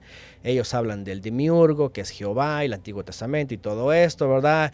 Ellos hablan de, ser los perfectos, de aquí viene una... Un, eh, son eh, eh, en parte maniqueístas, ¿verdad? en parte agnósticos, en parte de los, del movimiento de los perfectos, porque era un pequeño grupo que dirigía a muchas personas, se decían que eran ¿verdad? Los, los, sucesores de los apóstoles verdaderos, etcétera, eran vegetarianos y un montón de doctrinas ahí. Y bueno, empezó a crecer este movimiento, ya hablamos la vez pasada, que finalmente eh, en épocas de los cruzados, por ejemplo, ah, por cierto, acuérdense que las cruzadas comenzaron con eh, eh, la intención, primero la intención de volver a reunificar las dos iglesias ya divididas, eso más o menos fue en el año 1090, y que la primera cruzada fue un fracaso, por cierto, que no se quiere mencionar como eh, cruzada, porque se, llamó, la primera cruzada se le llamó la cruzada de los pobres. ¿sí? Era una invitación de eh, Bizancio a, Roma para tratar de volverse a unir y el punto era recuperar Jerusalén de los, de los árabes. Ya saben que Jerusalén había sido tomado desde el, desde el siglo VII por eh, los, los califatos y pues le habían quitado el negocio, ¿verdad? De la peregrinación y todo eso y además, además pues eh, había muchos abusos ahí a todos los peregrinos. Entonces, bueno, la primera cruzada, que fue la cruzada de los pobres, se le llama, eh, fue una invitación a todo el gentío que quisiera cooperar para recuperar Jerusalén, imagínense, un edicto, y que con eso era, equivalía a todas las indulgencias y con eso salvaban sus almas, ¿no? Y pues se apuntaron de todo, fue una masacre de de gente, ¿verdad? Este, fue un fracaso, ¿no? Ya finalmente después se organizaron, hicieron una cruzada bien hecha con, con soldados, con gente armada, con gente, y finalmente recuperan Jerusalén. ¿ah? Eh, después viene Saladino y, vuelve a tomar Jerusalén y sigue otra cruzada y están peleándose todo el tiempo, ¿no? Imagínense nada más, también esto lo deciden las dos iglesias y es una matazón, nada más por Jerusalén. ¿Verdad? ¿Por qué? Porque ahí estaba la iglesia del Santo Sepulcro y la iglesia quién sabe qué, y nada más por los puros fetiches, una matadera todo el tiempo, ¿no? Un par de siglos. Bueno, aprovecho porque una de esas cruzadas extra, fuera del punto de Jerusalén, es contra eh, estos famosos cátaros, ¿no? Que van casi al exterminio, ¿no? Este, entonces, eh, el Estado Pontificio de, de Roma, pues hace una limpieza básicamente étnica, eh, religiosa, y, eh, y, van y los, incluso hablamos de una ciudad, ¿verdad?, en donde, en donde el edicto era acaben con absolutamente todos. Había judíos, había árabes, había, había mismos cristianos fieles a, la Trinidad, ¿verdad?, que dijeron acábenlos todos, dijo el Papa Inocencio III, Que nada, no tiene nada de inocencia o inocente, pues. Dice, acábenlos a todos, dice, el Señor conoce lo suyo, así como que el Señor conoce los suyos y los va a salvar. Ya lo, pero la idea era destruir a los cátaros. Bueno, movimiento que, y aquí por eso la imagen, ¿verdad? Que, que están usando, porque en este momento empiezan ya a ser de, eh, el uso de la fuerza ejecutora. De, la, de, de soldados ya adiestrados, ya con armamento, eh, enfocados a aniquilar a lo que evidentemente podría ser herejía o simplemente los que estaban protestando, ¿no? Los que, los que, cualquier movimiento que podría eh, ser un conflicto ¿no? a, la iglesia. ¿no? Era como bélico, bélico el logo ¿no? de la cruz cátara. Se volvió bélico de alguna manera, o militar. Bueno, de los cruzados, de los cruzados sí. Acuérdense que los cruzados surgen eh, por cierto, se llama Cruz, eh, Cruzados por la Cruz, ¿verdad? Eh, otra vez el sello de Constantino, que por este signo vencerás, etcétera. Entonces usaban la cruz en el nombre de Dios, ¿verdad? Decía el Papa y el Patriarca de Constantinopla. En el nombre de Dios, pues tales ejecuciones, ¿no? Entonces se les llamó cruzados porque pues llevaban la, la cruz, ¿no? Entonces, pero pues era gente armada. De hecho, ahora algo muy interesante que dicen algunos historiadores, que por cierto está el misterio ahí de los cruzados, ¿eh? nadie sabe eh, cómo vino su ruina, pero los cruzados fue eh, un movimiento de, aquí podríamos hablar de monjes, incluso algunos con muchos votos de pobreza, porque lo que hacen, lo que hace tanto el Papa con, con el patriarca es enlistar a varones con votos regularmente monásticos. Ese sí era el ejército de Dios, ¿no, Antonio? Era el ejército de Dios, sí. ¿Por qué creen que hoy día le llaman a estas reuniones las cruzadas, no? Es un nombre eh, horripilante, ¿no? Pero les llaman cruzadas, no sé, que van a conquistar almas y a guerrear contra no sé qué. Pero el trasfondo es un trasfondo horripilante, ¿no? La cruzada, ¿no? ¿Por qué? Porque era el ejército de Dios, sí, terrorismo, básicamente, mm. porque donde llegaban era destrucción, ¿no? Donde ya estaba la orden, ¿no? Entonces, es muy interesante porque todos ellos eh, fueron elegidos especialmente porque todo aquel botín que lograran, ¿verdad? Era directamente para el Papa o para el patriarca en su caso. Porque como ellos tenían voto de pobreza, eran célibes, no tenían propiedades, no tenían a quién heredar, entonces no podían ellos tomar nada. Y si tenían voto de pobreza, pues obviamente no, no podían agarrar nada, ¿no? Entonces, este, pero lo más interesante es de que ellos hicieron un movimiento muy interesante. Ellos establecieron lo que se conoce como la, la, banca, ¿verdad? Porque establecieron un sistema de préstamos, de, de, comercio, de vías, de todo esto en lo que era desde eh, Italia hasta Jerusalén. Entonces, y hay una historia por ahí medio oscura de ellos, ¿verdad? Porque dicen que Jerusalén, eh, pues se hicieron bastante ricos, se hicieron muy poderosos, eran prestamistas, no cobraban intereses pero además se hicieron de posesiones que le interesaban al Papa en Jerusalén y, finalmente ellos terminaron siendo eh, también excluidos e incluso algunos exterminados, fíjense, porque, porque ya al Papa después ya no le gustó, ya, después que eh, ya habían hecho todo esto, pues ya, ya, no estuvieron a su favor, ¿no? De ahí es donde dicen algunos que por esos misterios que ellos guardaban y ciertas riquezas, ¿verdad? Eh, vienen estos movimientos, ¿verdad? Del temple, ¿verdad? De, de, estas logias masónicas y todo el templo de Jerusalén y porque tienen documentos de Salomón y quién sabe qué, los grimorios y un montón de cosas ahí que ya después los excomulgaron, son herejes y pero vienen estas estas cuestiones del Illuminati según ellos, ¿no? En, algunas versiones, ¿no? Porque conservan muchos misterios ahí. En fin, pero bueno, lo es mientras fungían estas em, órdenes, ¿verdad? De cruzados fueron usados para atacar a aquellas este, amenazas a la iglesia. Y el movimiento que a la par está con los cátaros son los famosos valdenses. ¿sí? Los valdenses, bueno, eh, los valdenses es un movimiento muy interesante, fíjense, es un movimiento muy interesante porque son cristianos igual de la, de, la línea niceo-constantinopolitana, otra vez están bajo el catolicismo, ellos están en la zona de Italia. Es eh, eh, el iniciador de este eh, movimiento se le conoce como Pedro Valdo. Nadie sabe si era su nombre realmente, solamente se le conoce así. De ahí es donde viene los valdenses, se les conocía como los pobres de León en Italia, ¿verdad? Este, en Francia, perdón, en Francia. Y este individuo era un hombre muy adinerado, como otros lo hubo en otras épocas, que al escuchar el mensaje de, la Biblia, sobre todo el Sermón del Monte, ¿verdad? Y el asunto sobre los dineros, él queda impactado, ¿sí?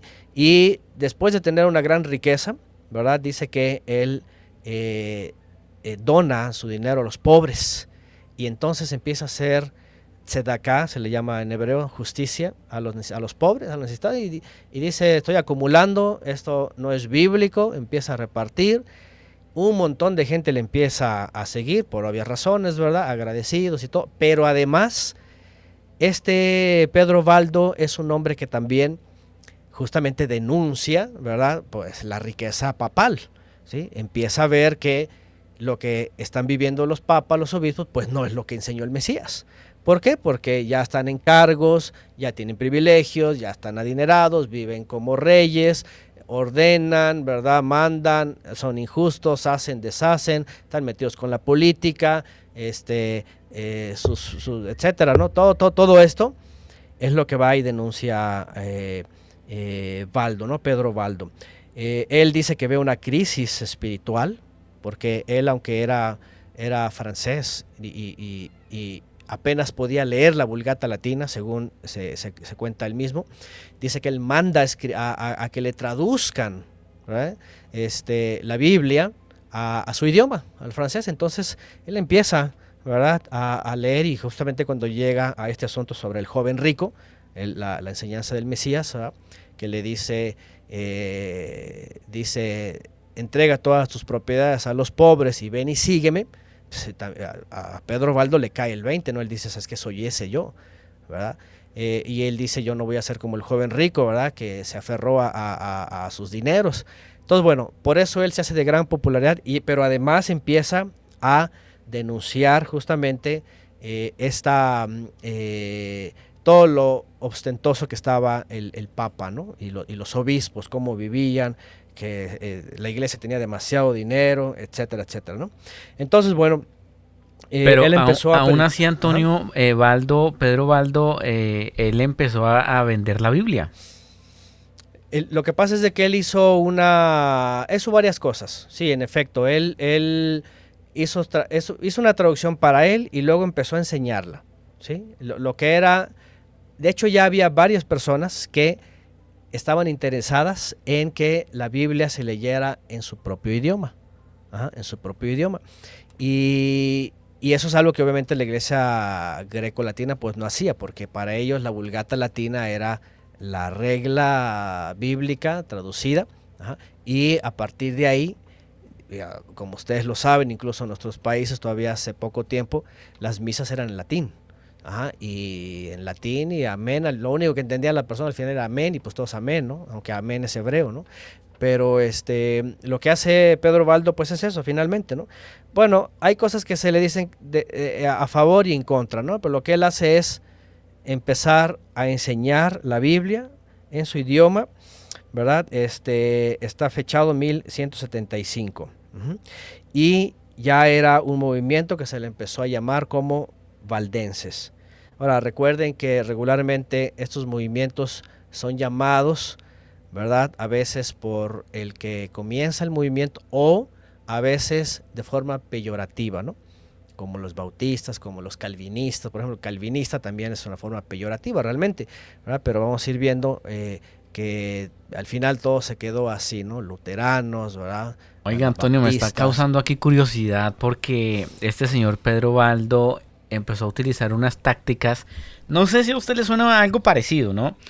Eh, tenemos una piedra preciosa, tan brillante que la luz permite ver a Dios y tan radiante que puede encender el amor de Dios en el corazón del que la posee. Estamos hablando en lenguaje figurado, pero lo decimos porque es la pura verdad. Luego, él extraía debajo de sus ropas alguna parte de la Biblia la leían, explicaban y, vendía, y, vendían a quien la quería. Eh, suena muy parecido a las eh, enseñanzas de hoy en día, ¿no? Que se toman ciertas cosas figurativas eh, o tomo ciertos textos de la palabra, yo creo que se aplica de esta manera y enseño algo de acuerdo a eso que yo creo. Claro, sí, no, pues, ahorita como está plagado, ¿no? La, la, literatura, ¿no? En las iglesias, sobre todo, en las librerías cristianas, ¿no? De hecho, es algo muy interesante esto. Y también se vende, Antonio, el que la quiera. Ah, sí, sí, sí, sí. De hecho, e, es algo que explotó, por cierto, el Lutero y Calvino, ¿eh? la imprenta. Eh, también por ahí van a aparecer, ahí va a aparecer el monje este, este, eh, de Reina, ¿no? que él trabajó en una imprenta y con sus conocimientos empezaron a, empezaron a meter Biblias, Nuevos Testamentos eh, de contrabando en España ¿eh? y después se los, este, ahí los andaban persiguiendo, ¿no? Entonces, pues era algo que hacían finalmente, ¿no? Porque en aquella época, imagínense, ¿no? Bueno, ya para la época de Lutero, pues ya estaba la imprenta. En la época de, de, Valdo, pues no había imprenta, no había nada, solamente lo hacían en forma de, pequeños extractos, ¿no? De manuscritos, porque pues nadie, nadie poseía Biblia. Palabritas de vida, Antonio. Palabritas de vida. Promesas bíblicas. eso, eso, eso. Entonces, bueno, pero finalmente fue un movimiento que protestó supuestamente, ¿verdad? Denunciando todo lo antibíblico, la opulencia católica, y finalmente fue excomulgado, este, y eh, fueron expulsados de la ciudad junto con su gente, y, eh, pero evidentemente él, como les digo otra vez, sus protestas, sus reclamos, sus denuncias era contra esa parte de el clero, ¿sí? Este, que estaba tan evidente la, la, opulencia y la corrupción y la inmoralidad. Eh, ¿Por qué? Porque ellos siguieron siendo pues, cristianos niceo-constantinopolitanos. Entiéndase cuando digo niceo-constantinopolitanos, es todo lo que se dijo desde Nicea, eh, eh, el, concilio de Constantinopla, primero, segundo, este, todos esos y confirmados ¿verdad? Este, hasta el siglo VII, Es decir, la misa, la Eucaristía, los siete sacramentos, todas estas cosas, todo era parte de lo mismo, ¿no? Todo bueno, aunque empezó a rechazar algunas cosas, por ejemplo, rechazó la intermediación de sacramentos, según se entiende, también rechazó eh, lo del purgatorio, lo del confesionario sacerdotal y también lo de las indulgencias y la oración por los muertos. Y también em, lo de la veneración de las reliquias, el agua bendita y la sucesión apostólica. Bueno, este individuo eh, hace lo que, otra vez vuelvo a decir, se viene haciendo tiempo atrás con algunos monjes, con algunos personajes importantes y que se van uniendo y se van transfiriendo a otras personas. Pero no dejan de ser, obviamente, figuras públicas, personas que también en su momento ¿verdad? jalan gente, traen su propia doctrina, traen sus propias formas. Este, algunos son muy radicales, otros eh, simplemente los desaparecen, etc. Aquí el punto pues es que Eh, lo que quiero oír es de que son movimientos históricamente reconocidos, ¿verdad? Grupos reconocidos que son también erradicados por, de una u otra forma, por eh, el catolicismo. Antonio, eh, yo tengo una preguntita porque conociendo un poco acerca de la vida de este señor eh, Baldo, de alguna manera él tenía su combo, ¿no? Con los pobres de Lion, que también eran personas con, con dinero y ayudaban a otros en la enseñanza de las escrituras. Y, mm, y, aunque hemos hecho algunos comentarios así como medio odiosos probablemente, las promesas y esto, eh, bueno, finalmente el hombre estaba predicando las escrituras y, se sacó el bolsillo por hacer la traducción y permitir que personas que eran casi analfabetas eh, tuvieran un ejemplar de la Biblia. Entonces, eh, no hay que tirarle tanto el agua sucia a este señor porque hizo un esfuerzo interesante e invitó a otros eh, que tenían un poder adquisitivo interesante que los nombró luego los pobres de Lion que usted nos contó ya y ellos ayudaron para que muchas personas eh, convinieran en, conocer un poco más acerca del ejemplar de la, de la Biblia. Entonces, ¿hay algo de malo en eso? Sí, yo sé que hay algún trasfondo porque el hombre tenía una rastra del Consejo de Nicea y todo eso que usted ya nos ha explicado, pero en esencia estaba la, la enseñanza de la palabra. ¿Hay algo de malo en eso, Antonio? No, no, como les digo, hasta el día de hoy hay movimientos que la, palabra, por eso les digo, mira, se levanta la palabra como, como una bandera de estoy predicando, ¿no? Por ejemplo, eh, Juan Pablo II, hasta acá, muy querido todo eso, hasta el, hasta el Papa de ahora, ustedes saben, este, cada año, por ejemplo, dan ejemplo y hablan pues del Cordero de Dios, se quita el pecado del mundo, la Semana Santa, le lava los pies, ¿verdad? Los a fulanas personas, hablan del reino de Dios, hablan, o sea, todos levantan, ¿verdad? Este, la, la, palabra de una u otra forma, ¿no? Entonces, este, eh, eso es algo que se va a ver siempre, ¿sí? Aquí el punto, pues, es, en efecto, hasta dónde llegan o qué tanto este, hacen con la palabra.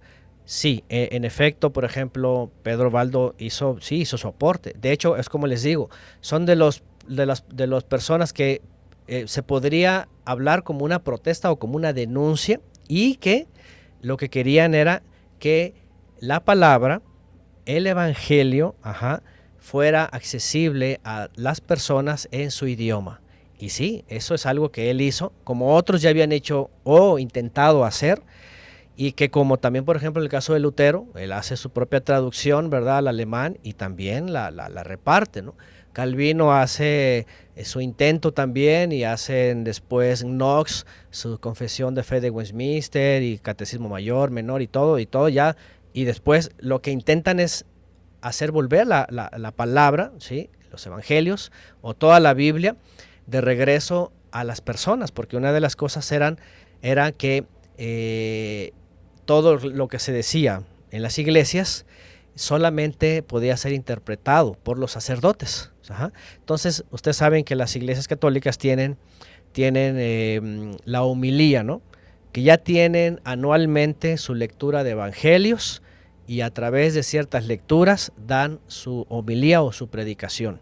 Entonces eso ocurrió en la época medieval y todo era obviamente una manipulación. El hombre, el hombre tuvo una situación, discúlpeme Antonio, eh, con un papa Alejandro III que lo quería excomulgar y ahí tuvieron su roce, pero me llama mucho la atención que Baldo responde a esa jerarquía de Alejandro III usando las palabras de los hechos de los apóstoles, cuando dicen, cuando decía, creo que Pedro, tenemos que obedecer a Dios como gobernante más que a los hombres. O sea, era un hombre que procuraba entregar la palabra a cuentas de, de ser excomulgado, descomulgado o perder eh, esa libertad que tenía en su momento. Entonces e, el hombre puso el pecho de alguna manera también fuerte. Oh, sí, claro. De hecho, esa era, esa era la protesta de, de, varios en, en, siglo tras siglo.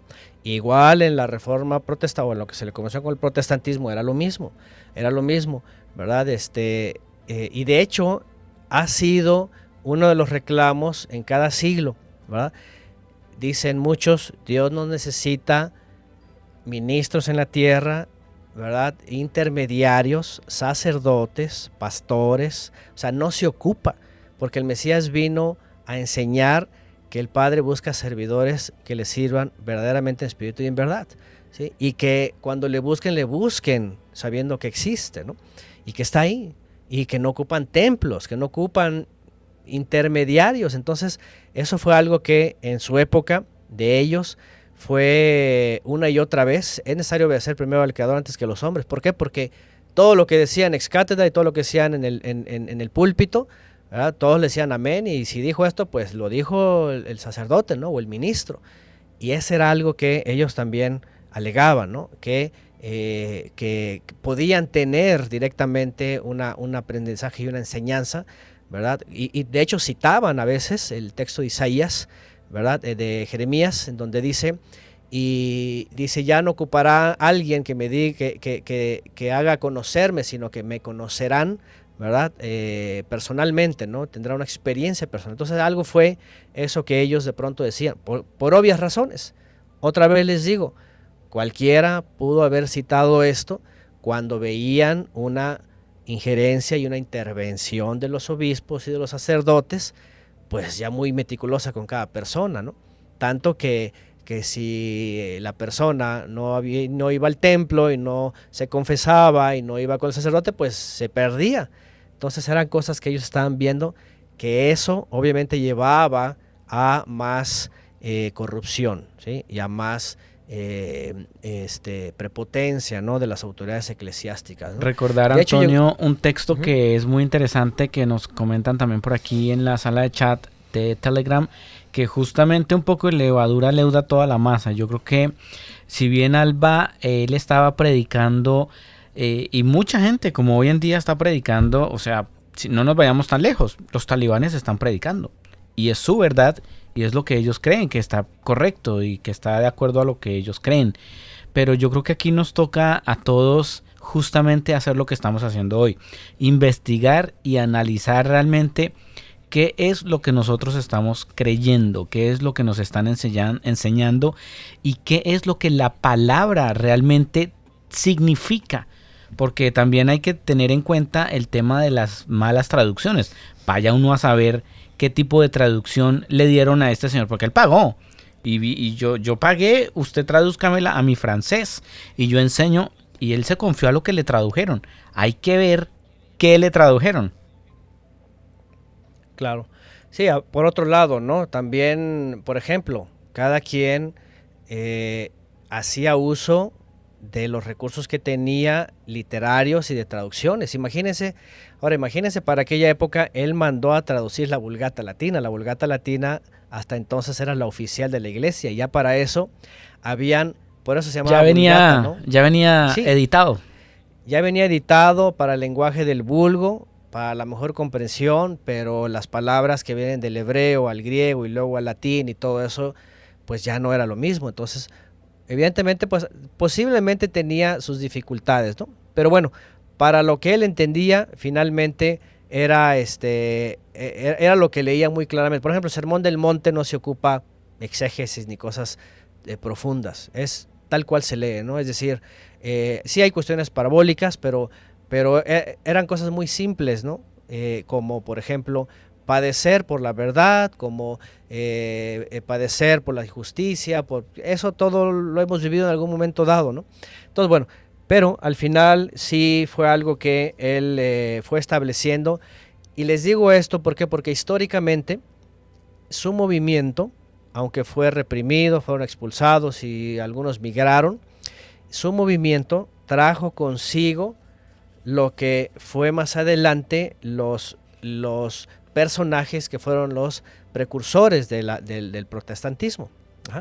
Si, si nos vamos al siguiente capítulo, por ejemplo, después de él, ¿verdad? Que él fue en el siglo XII. Oiga, Antonio, pero permítame, es que aquí estaba leyendo una frase, ya que usted está cerrando el tema de Baldo, el hombre no era tan bueno, Daniel. Yo no lo estoy defendiendo porque van a pensar que soy probando. No, no, no, yo no estoy defendiendo. Esa es la labor de este programa. Yo no lo estoy defendiendo, que me parece bacano resaltar lo que el hombre hizo. Por supuesto. Pero también le voy a resaltar lo feo que me parece tenaz.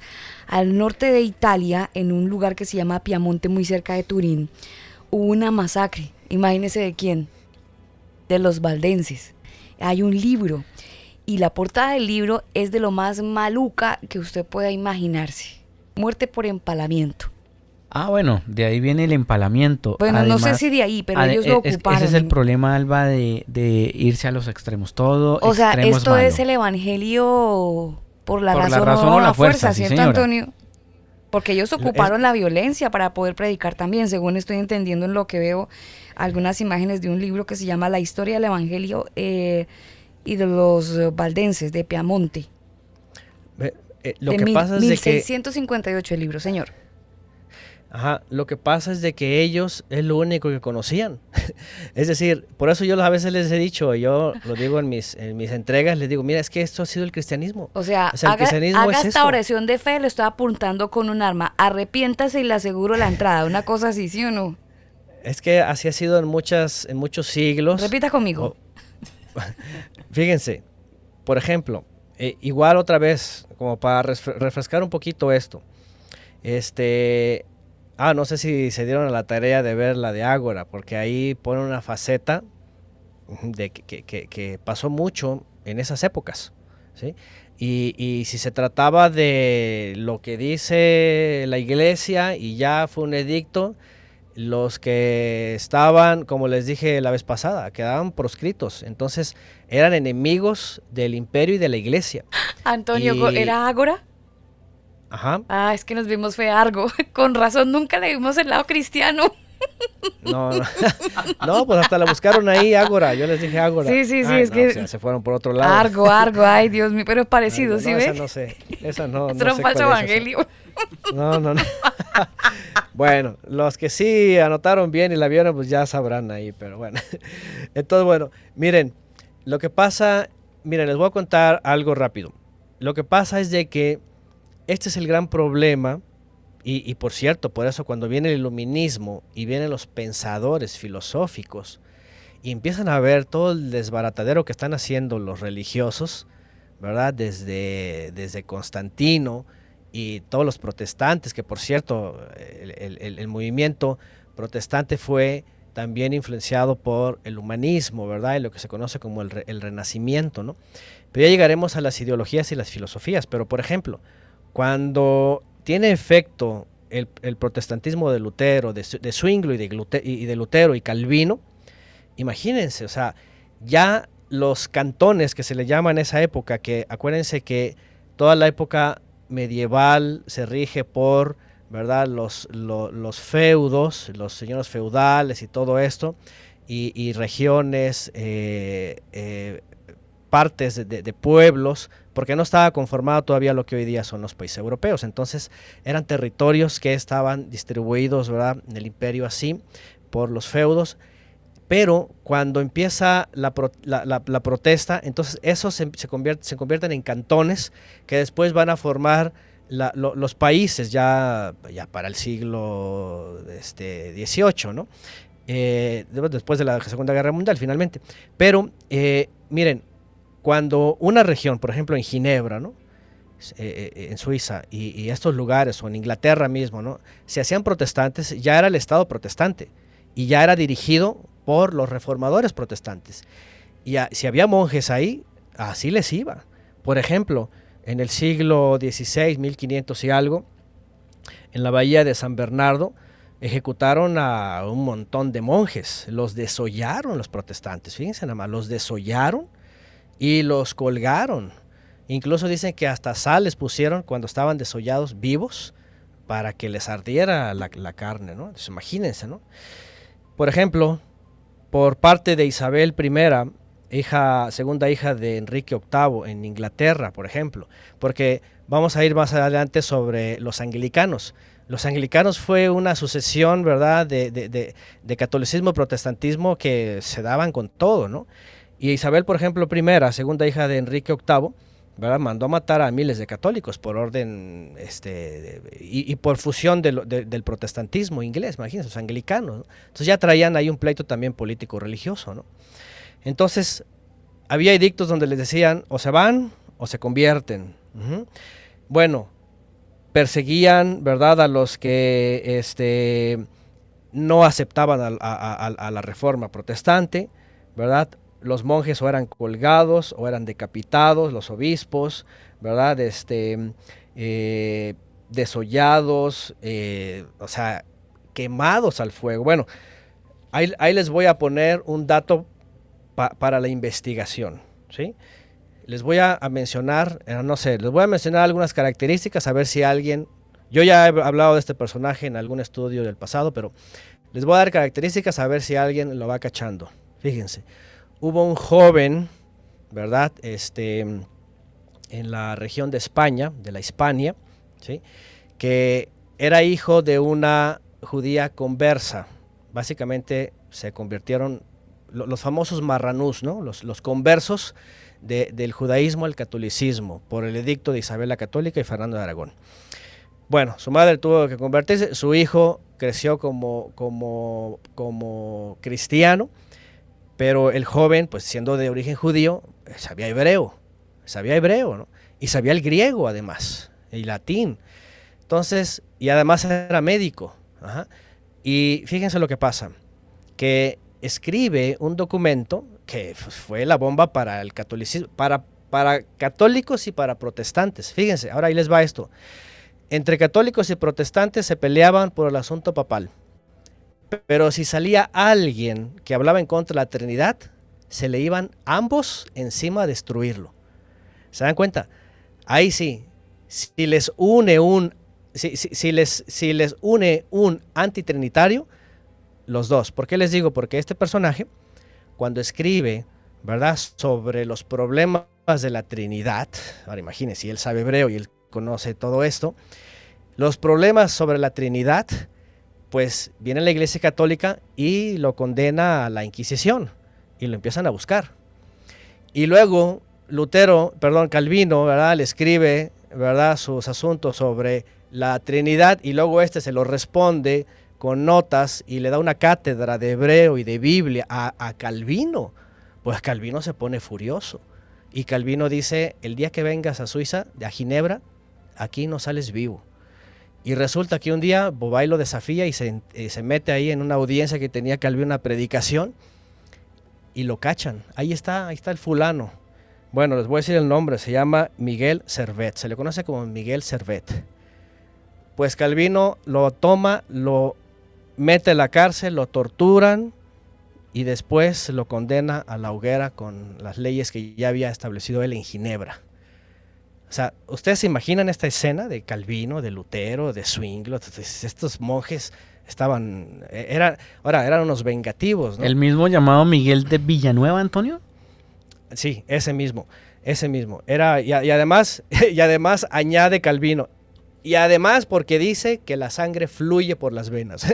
Este hombre fue un médico, él fue el que demostró que la sangre corre por las venas. Entonces hasta Calvino añade, dice, y además está diciendo que la sangre corre por las venas. Pues era algo que era un descubrimiento médico, ¿no? Y para ellos era herejía, ¿no? Entonces imagínense, lo que le digo es, ellos estaban acostumbrados a pleitos, a, a que si no va contigo ese hermano, lo, a, la hoguera. Vean, vean su historia, lo mandan a la hoguera. Y nada más porque él dice, la Trinidad tiene muchos problemas, porque de entrada la, Trinidad, la palabra Trinidad ni siquiera aparece en la Biblia, de entrada. Y luego los textos que aluden están modificados o añadidos. Y luego le hace una explicación a Calvino con contextos hebreos, con palabras hebreas. Y, y se enoja.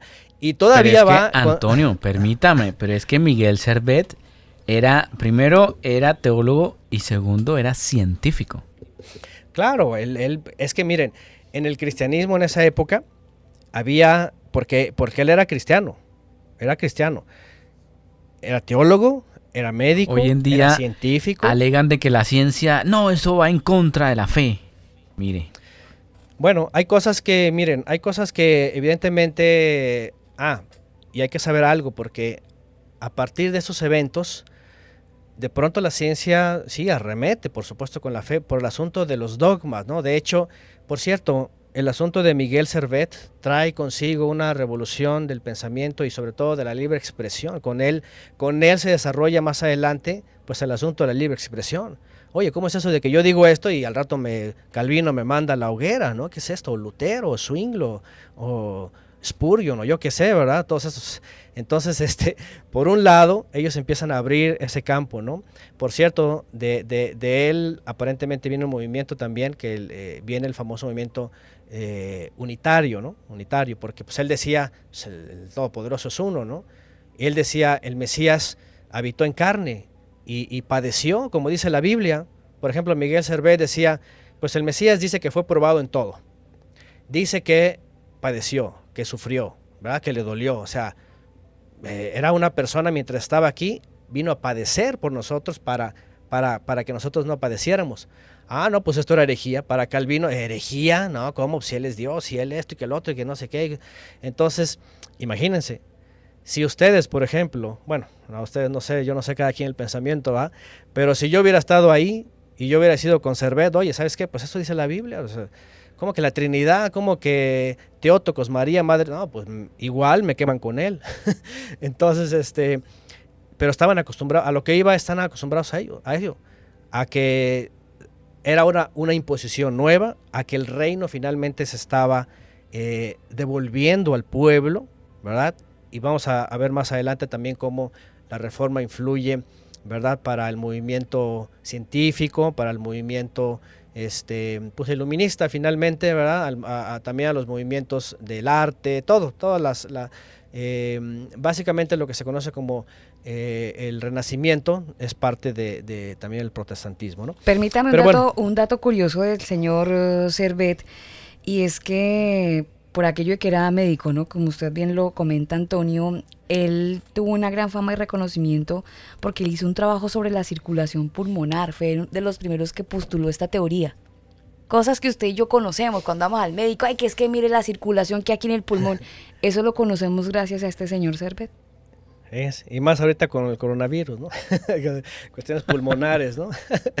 Entonces, bueno, pero, pero para ellos era herejía, para ellos era, ¿sabes qué? Este, eh, de hecho decía Calvino, bueno, decían los, los, religiosos, decían que acaso el, el, cuerpo humano no puede funcionar por voluntad de Dios, así como diciendo, ¿qué tiene que ver aquí con la circulación de los De, de seguro el hombre era antivacuna, Antonio, eso sí, ya le saqué la foto. Puede ser que y, además que el señor eh, Servet vivió con una identidad falsa, ¿no? Michael de Villeneuve.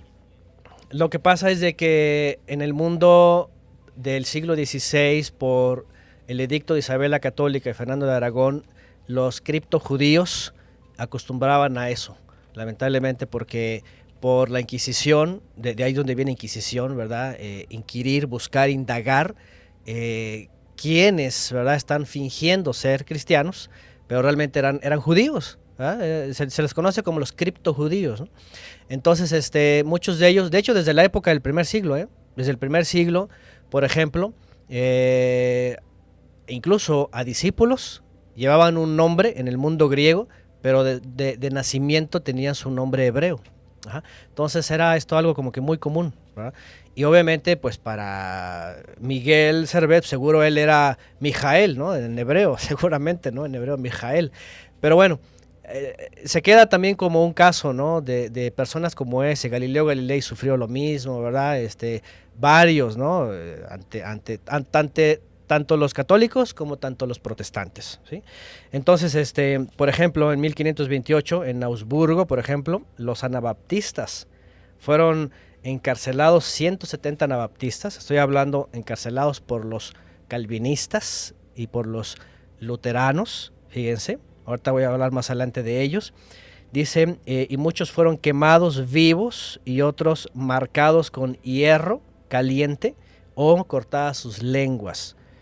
Ustedes pueden imaginar los, los de la Reforma Protestante haciendo esto con otros que están saliendo de Roma, pero nada más porque dicen, es que tenemos que volvernos a bautizar. Por pensar, por, pensar diferente. Sí, nada más porque, ¿sabes que El bautismo de Roma no funciona, ¿no? Y además de niños, eso no es bíblico. Los, los, mayores tienen que volverse a bautizar. Ah, no, Calvino dijo herejía, Lutero dijo herejía, Zwingli dijo herejía. Vámonos a perseguirlos y a matarlos, imagínense. Antonio, ¿Lutero fue perseguidor?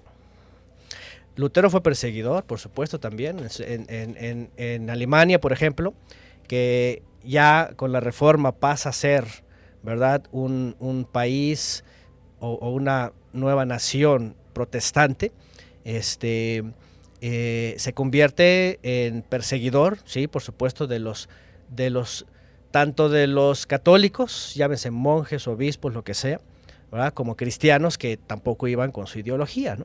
Y también hubo cacería de brujas, como le fue en, la época medieval, y, sobre todo con, los judíos. ¿no? Con los judíos, Lutero fue el que incentivó, algunos quieren negar esto, pero ustedes ya, les recomendé por ahí un libro ¿verdad? Sobre, sobre los dichos de Lutero contra los judíos. Tenía judiofobia, ¿verdad? Este, contra los judíos les dijo cualquier cantidad de cosas incentivó para que en años posteriores pues vinieran persecuciones y terminara todo en, pareciera, ¿verdad?, en el famoso holocausto, ¿no? Era como una, era, era como una escena del pasado, ¿no? Alemania, por cierto, Lutero y muchas cosas, es, una historia entretejida, fíjense, la Primera y Segunda Guerra Mundial está involucrada Alemania, su destrucción, su, ahorita su estigma, ¿verdad?, de nazis, todo eso es un plan que está ahí atrás, y obviamente eso ya lo hace el lobby judío en Estados Unidos, pero bueno, Lutero fue una pieza que muchos no conocen el lado oscuro, ¿no? Tenemos este la imagen del gordito ahí pegando las 95 tesis ahí en Alemania, pero hasta ahí llegamos, Antonio. Sí, es lo malo, es lo que les digo, ¿no? Miren, hay que hacer un revisionismo, hay que saber que eran monjes, hay que saber que eran este, veneradores de la Virgen María, o sea, hay que saber que ellos seguían siendo católicos. De hecho, ellos mismos decían, seguimos siendo católicos, solamente que pues el Papa ya no estamos bajo la autoridad y las indulgencias, y, pero ellos decían, seguimos siendo católicos, cristianos. Ya después vienen otras, otros movimientos, ¿no?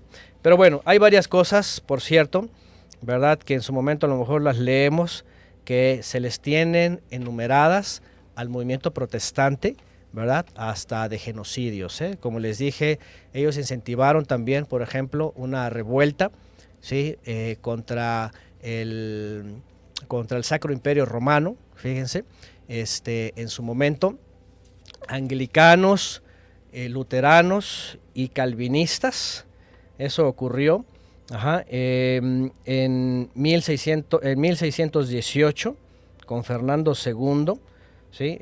Em, por violar, dicen ellos, eh, los tratados de 1555 sobre Carlos V y los príncipes protestantes, porque lo que querían hacer es revertir el protestantismo en Inglaterra y entonces se desata una revuelta y viene lo que se conoce como la, guerra de los 30 años, ¿no? Imagínense, o sea, los protestantes eh, desafiando al emperador, de, al, rey este, Fernando II en Inglaterra y causando esta revuelta y un montón de muertes. O sea, una cosa bárbara y, eso quién te lo dijo, ¿no? Nadie te lo dice, pues está en la historia, está documentado, ¿no? Porque el punto fue ese, acuerdos que ya tenían antes, ¿verdad? Eh, con protestantes, y cuando ven una amenaza católica, pues eh, encima de ellos, a la muerte, ¿no? Y, no importa cuántos mueran, ¿no? Y, así fue eh, en, fechas posteriores, así han sido revoluciones, guerras, invasiones de países, Primera y Segunda Guerra Mundial, actualmente guerras tecnológicas, guerras virulentas, guerras este, de todo tipo porque hay detrás de naciones, pues todo este vino, como dice Apocalipsis, es que Apocalipsis es muy claro, ¿no? Eh, este, mm, eh, el vino de Babilonia que lo beben todas las naciones y Apocalipsis es bien clarísimo en la historia. Por cierto, no estoy citando Apocalipsis, pero eh, en su momento yo lo he mencionado, eventos que están en Apocalipsis se ven en la historia claramente, ¿no? Igual el iluminismo, ¿no? Pero bueno, hay una historia ahí oscura que yo hasta donde me acuerdo en mis em, eh, clases de escuela dominical sobre historia de la iglesia y todo eso que era muy romántico, muy bonito, jamás me dijeron, ¿verdad? Me dieron a tole con el dedo, como decimos en México, nada más me pusieron la escena bonita, ¿verdad? De, de la cristiandad y amén, y quién vive y todo eso, pero nunca me dijeron, ¿verdad? Cómo se dio todo esto y que al final era otra vez eh, la lucha por el poder, ¿sí? por el manejo de naciones, de reyes, de hoy día presidentes, democracias, etcétera. Que por cierto, ahí también hay algo tremendo, ¿no? Porque, miren, el renacimiento trae un efecto muy extraño en esos protestantes. Fíjense bien lo que les voy a decir. Cuando llegan los otomanos y toman Bizancio o Constantinopla, esas luchas cruentas hace que muchos eh, migren a, lo que es los estados pontificios, ¿no? En, sobre todo en Italia. Y ahí empieza un movimiento humanista, porque se llevan textos que empiezan a rescatar de los teólogos y de los filósofos platónicos y se lo llevan a Italia y ahí comienza lo que se conoce como el Renacimiento, aunado a el humanismo. ¿Qué traía este movimiento entre estos cristianos? Rescatar, fíjense, la figura ya no del creador como todopoderoso, sino concentrarse otra vez, según la filosofía grecolatina, en la figura del hombre, ¿no? la, figura de, de, pues del hombre, finalmente el, el, culto al yo. ¿no? ¿Y por qué digo esto? Miren, les voy a dar un dato muy interesante ¿sí? con, con Martín Lutero. Martín Lutero, y ahorita les voy a decir por qué todo esto. Martín Lutero en su movimiento, ustedes saben que él se le conoce como el asunto de la sola gratia, ¿no? De, la gracia lo es todo, ¿no? Y él tuvo un maestro que era, él siempre fue católico, él no se unió a la, a la, a la reforma, pero él se llama Staupist, él, su apellido así, no me acuerdo su nombre, ¿verdad? Pero fíjense lo que, lo que este le enseñó a Lutero y cómo le quedó marcado. Fíjense, les voy a leer lo que le enseñó referente a la predestinación, porque ahí traían el método, el asunto de la predestinación. Y a Lutero se le quedó marcado esto. Dice, la gracia de Dios no nos hace aceptables delante de Dios. Más bien, la gracia de Dios hace a Dios aceptable delante de nosotros. Esta frase es del corte del renacimiento humanista, que por eso después vienen los críticos y dicen, cada religión hace a su Dios a su forma. ¿sí? Aquí en el renacimiento ya no era qué es lo que quiere el Eterno de mí, ¿verdad? ¿Qué es lo que me manda? ¿Qué es lo que me ordena? Sino, sino ya el hombre está adecuando y adaptando cada Dios a su forma, a su pensamiento, a su entendimiento, a su interpretación, obviamente, y a lo que finalmente cada persona quiere. ¿no? Las denominaciones así son. Adaptan a Dios según cada texto, a veces textos fuera de contexto, a veces añadidos, a veces omitidos, lo que sea, para decir que eh, él, él es el que se está agraciando, haciendo aceptable con nosotros, es decir, como que nosotros somos privilegiados, ¿no? Y este es, ese es uno de los, ese es el centro, por ejemplo, el corazón, por ejemplo, de, de lo que después vinieron a ser los cinco puntos del calvinismo, ¿no?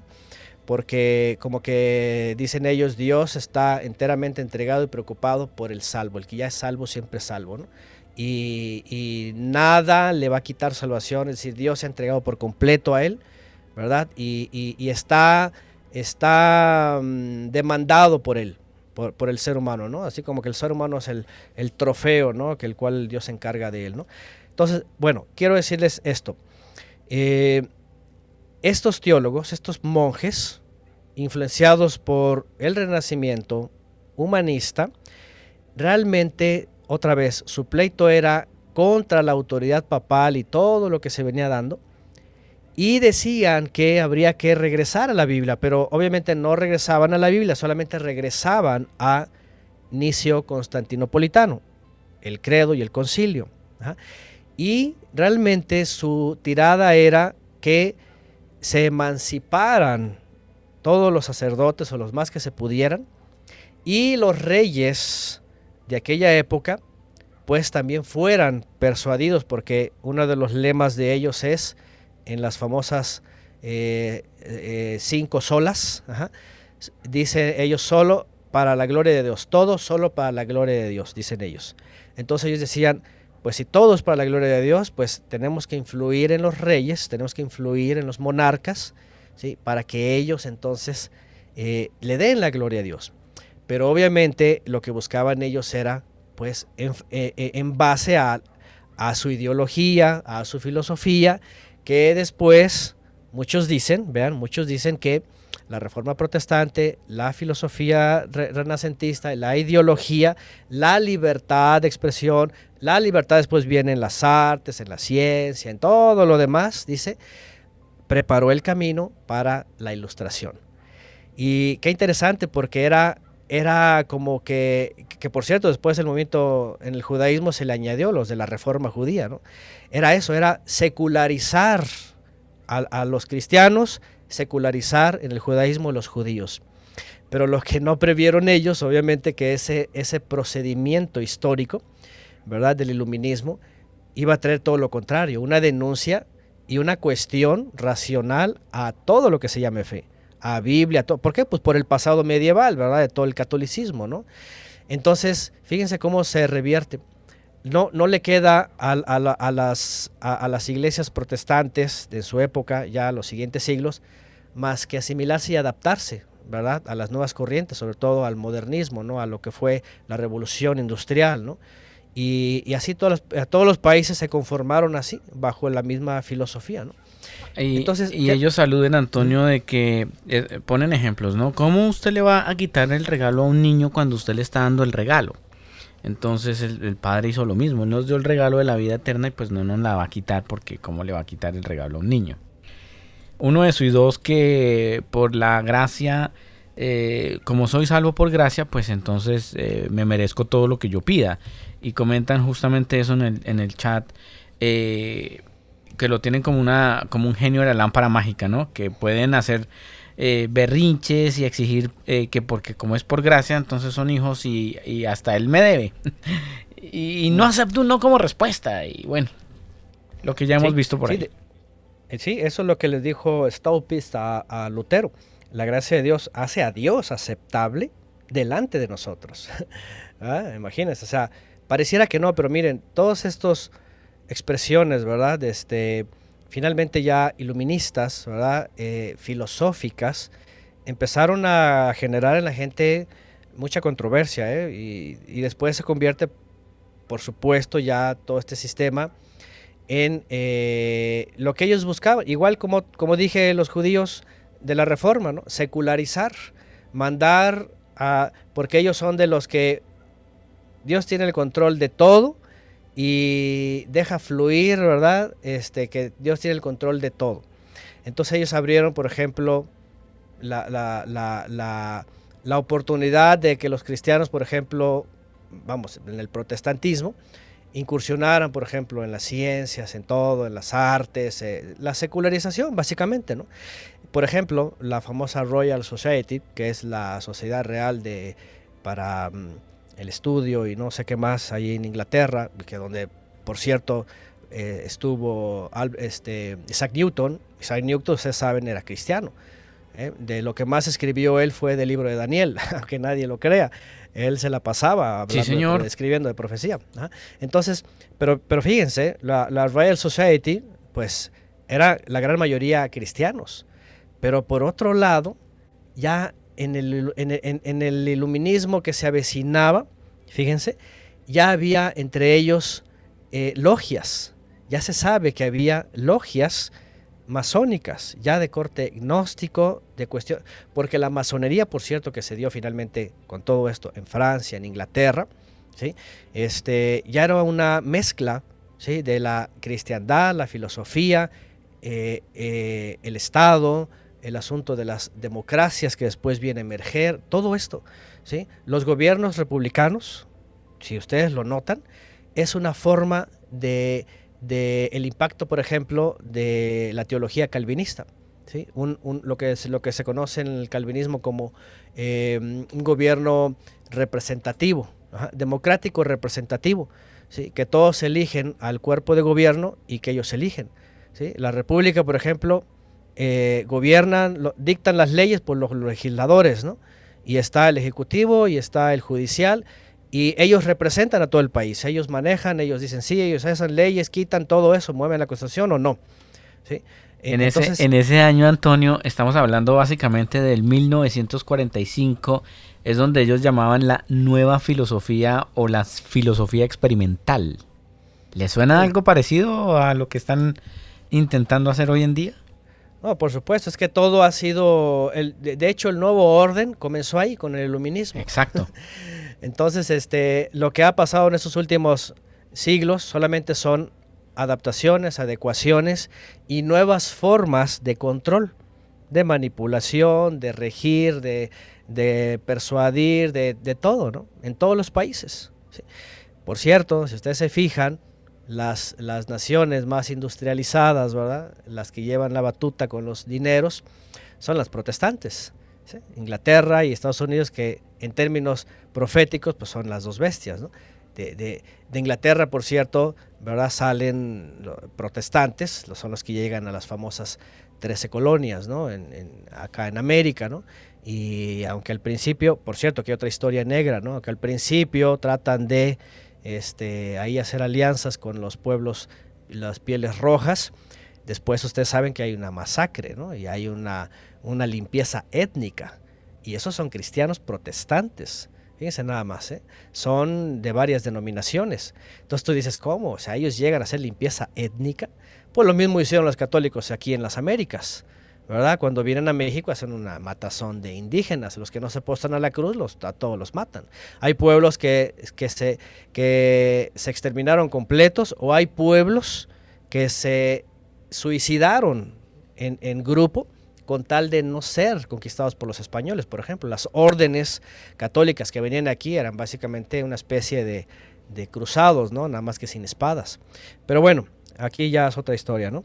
Pero a lo que voy es, lo que estamos viendo es, es este em, eh, mover ¿no? religioso de líderes, de personas, de monjes, finalmente de monjes. Todos ellos eran ex monjes, solamente con la característica de eh, la reprobación contra eh, el, papado. ¿no? Bueno, continuamos después de Pedro Valdo, evidentemente antes y después se sigue hablando en, ciertos lugares de, estas denuncias contra el papado. ¿no? Y aquí es donde viene un, primer precursor de la reforma que se llama John Wycliffe. John o, Wycliffe, dependiendo la, Algunos le dicen Wycliffe, creo que también le dicen así, sí. Wycliffe o Wycliffe, dependiendo, no sé cómo se pronuncia. Entonces, este, eh, por cierto, dicen que los valdenses finalmente heredan un poco también a otros, o hay otros que están protestando de la misma forma. Algunos creen que los valdenses finalmente se van a unir posteriormente a, los, a la reforma protestante y continúan ellos en su movimiento, ¿no? Se reparten obviamente porque entre los protestantes pues hay varios grupos, ¿no? Que a todas estas, Antonio, dato curioso, el 23 de abril de 1663 el rey eh, otorga a estas armas de la sociedad eh, que acabamos de nombrar, eh, al señor, a, los dos secretarios, ¿no? John Wick, eh, y a Henry Oldenburg, secretarios de la sociedad. 1600. bueno, estamos 23 eh, de abril de 1663. Bueno, John Wycliffe, que es el precursor de la reforma, es de 1300, 1370 más o menos. A lo mejor está ahí es otro otro personaje parecido, el nombre. Puede ser. Sí, bueno, del que, de los que yo voy a hablar ahorita son anteriores a 1500, anteriores e incluso a 1400. Okay. En el caso, por ejemplo, de, de John eh, Wycliffe, que es de Inglaterra, él es eh, de 1370 aproximadamente. Este era también pues, un universitario, ¿verdad? Era un filósofo, era teólogo además, ¿sí? Y él, por ejemplo, su protesta, voy a leer algunos puntos aquí, él negó ayudar a la iglesia diciendo que ya la iglesia era demasiado rica y que el Mesías llamó a sus discípulos a la pobreza, no a la riqueza. Fue acusado por ello de herejía y le imputaron 18 cargos. Fue llamado maestro de los errores. Inició también él una traducción, vean, al inglés de la Biblia, aunque no la concluyó, la, hicieron posterior. Escribió los conflictos con la enseñanza de la iglesia y dice por acá, fue eh, excomulgado, fue condenado y dice que luego ya muerto, la iglesia exhumó su cuerpo y lo quemó y fueron lanzados sus restos, ¿verdad? Este, para que no tuviera santa sepultura, ¿no? Para que no. Es que una, una forma que hacía la iglesia cuando incineraban o cuando cremaban, esa palabra en, francés, ¿verdad? Que viene de, de, quemar, finalmente de quemar, de incinerar, cremar. Eh, lo que hacía la iglesia era como en el como en el credo se habla de una resurrección corpórea, corporal, porque ellos dicen que en la resurrección pues van a volver a ser personas y van a andar aquí y el reino y todo eso, milenio, ya llegaremos a eso, pero este, para ellos era sacar los restos y quemarlos era, tú no vas a tener resurrección corporal. Entonces para ellos era como, como ya se, acabó, ¿no? En la resurrección no vas a tener cuerpo, a ver cómo le haces, ¿no? Bueno, era una forma de condenación póstuma junto con eh, Wycliffe, más adelantito viene eh, John Huss. John Huss, escribe H-U-S-S. Eh, John Huss es 1369, también es un filósofo, ¿verdad? Dice que predicó contra la iniquidad del clero, vio el abuso del papa, predicó contra las indulgencias, no predicó en latín, ¿verdad? Lo hizo en su idioma. También pidió servir pan y vino en la, em, en la comunión a todos, porque ya saben que en el catolicismo solamente les dan la hostia y no les hacen parte del vino. Así que siempre, siempre se lo queda al sacerdote, yo creo que para economizar, ¿verdad? Pero bueno, ahí pidió que a todos se les diera.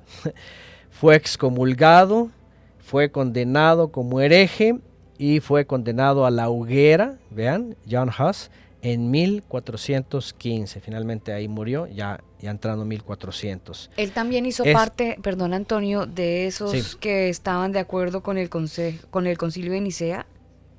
También estaban, todos, estaban alineados por ahí, porque uno empieza bonito, ¿no?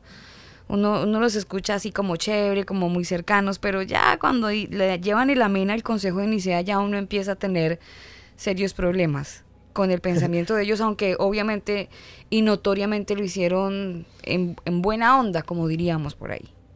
Sí, sí, todos ellos eran de, de recuperar lo que se perdió del siglo V para acá, porque ya el siglo V ya empezaron las injerencias eh, obispales y, y, del emperador ya nocivas. Ellos decían que se tenía que regresar, aunque obviamente decían, vamos a regresar a lo bíblico, pero era algo que obviamente no lo hacían, porque, porque si no también eran calificados de herejes. Imagínense, imagínense decir, vamos a regresar a guardar el Shabbat, ¿no?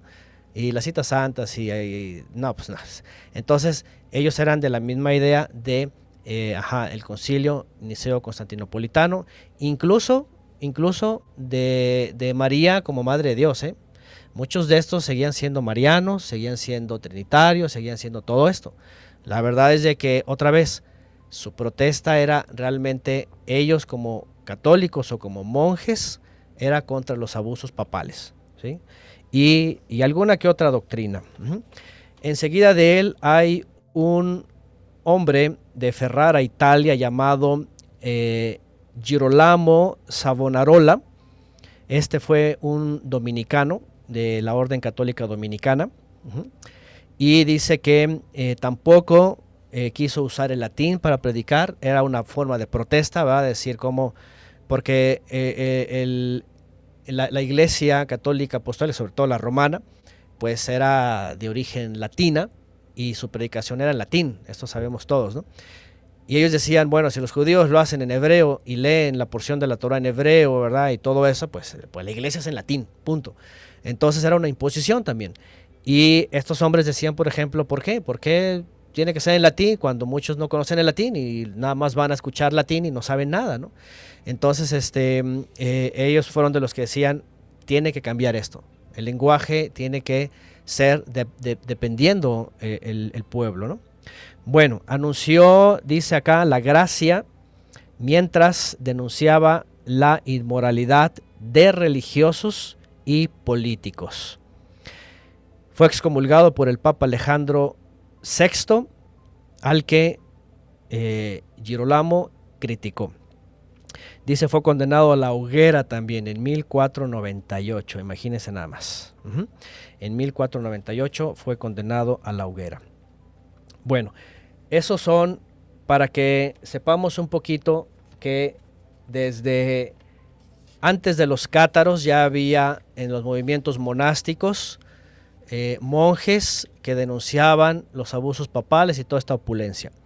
Los cátaros, aunque traían ellos su doctrina, también denunciaron todo esto. ¿sí? Los valdenses de la misma forma, independientemente. ¿verdad? Y las personas que salían de aquí y de allá era por lo mismo. ¿sí? Todo lo que tiene que ver con la corrupción, la inmoralidad, los abusos, las indulgencias. Cuando llega Martín Lutero, igual que, le- le- le- de hecho, algunos creen que era Jusita, ¿verdad? venía de la escuela de John Huss, eh, denunciaban lo mismo, sobre todo con las indulgencias. Ustedes saben que las indulgencias, en un momento dado, y bueno, lo que se cuenta la historia, ¿verdad? En la época de Lutero y la Basílica de San Pedro, pues era, era eh, el monumento de la cristiandad, ¿no? Entonces este, las indulgencias estaban a todo lo que daba, eso y más cosas, sobre todo por los muertos. Entonces, bueno, según la historia, ¿verdad? Saben que Lutero fue a,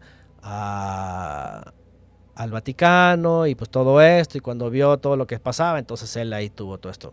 Entonces, bueno, eh, igual la denuncia contra todo eso, ¿no? Bueno, entramos, entonces vamos a llegar por aquí, si quieren, llegamos a, a estos primeros reformadores. Y si quieren, para la siguiente entrega vemos, vamos a ver los movimientos que surgen hasta las denominaciones de hoy día. Porque si no, pues no, no vamos a alcanzar hoy. Entonces, eh, vamos a entrar con finalmente este otro monje, Martín Lutero. Martín Lutero, bueno, sabemos todos de Martín Lutero, es el que más se menciona, ¿verdad? Un monje que, igual que otros, igual las mismas protestas, ¿no? Sin embargo, hay alguien que está antes que Martín Lutero y se llama eh, Ulrico Zwinglo. ¿sí? Ulrico Zwinglo, mientras Martín estaba clavando sus, sus eh, ¿qué? 91 tesis, ¿o cuántas? 95, ya no me acuerdo cuántas. 95, Antonio, 95. 95, ¿verdad? Que ¿Ya después eh, todas, le, le tiran los pies esta noche si se le come cuatro. ¿Ya, ¿Ya las leyeron todas? Hermano Antonio, tenemos el libro, hermano Antonio. y nunca lo has leído, ya sabía, ya sabía, Eh, como todos, ¿no? Como todos. Yo un día sí me puse a leer y empecé y no entendí nada, dije, no sé qué traía este individuo, yo no lo leí, la verdad no lo leí. Está Oiga, como- pero cuando está usted como- estudia teología, hace la carrera, eso es obligado el libro de las 95 tesis de Martín Lutero. Ay, pero ellos Sí, pagan para que les den el resumen. Oiga, eh, están como los, los, los que dicen, queremos cambiar la constitución. Ya, y leyó la constitución. No, pero queremos cambiarla. Exactamente, ¿no? Hay muchas, hay, hay- siempre ocurre eso, ¿no? Igual con la Biblia, ¿no? Hay personas que ni siquiera la han leído, o por lo menos de principio a fin, este, y, quieren opinar, ¿no? Ahora imagínense, ¿no? Menos estudiarla de verso a verso usa- usando el hebreo, ¿no? El arameo y el griego. Bueno, eh, Ulrico Zwinglo. Ulrico Zwinglo fue un humanista, por cierto, del, re- del Renacimiento en Suiza. Él, a la par con Martín Lutero, estaban en las mismas eh, protestas, en los mismos desacuerdos, ¿sí? Solamente que tenían un origen muy diferente. Martín Lutero era un hombre, era un monje, era un hombre que, según también su autobiografía, vivía atormentado. Imagínense nada más.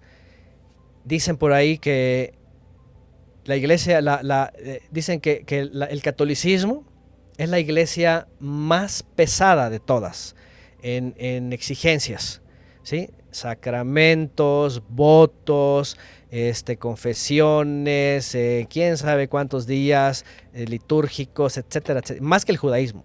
El judaísmo ya de por sí tiene los sidurim, ¿verdad? Que son religiosamente son muy pesados.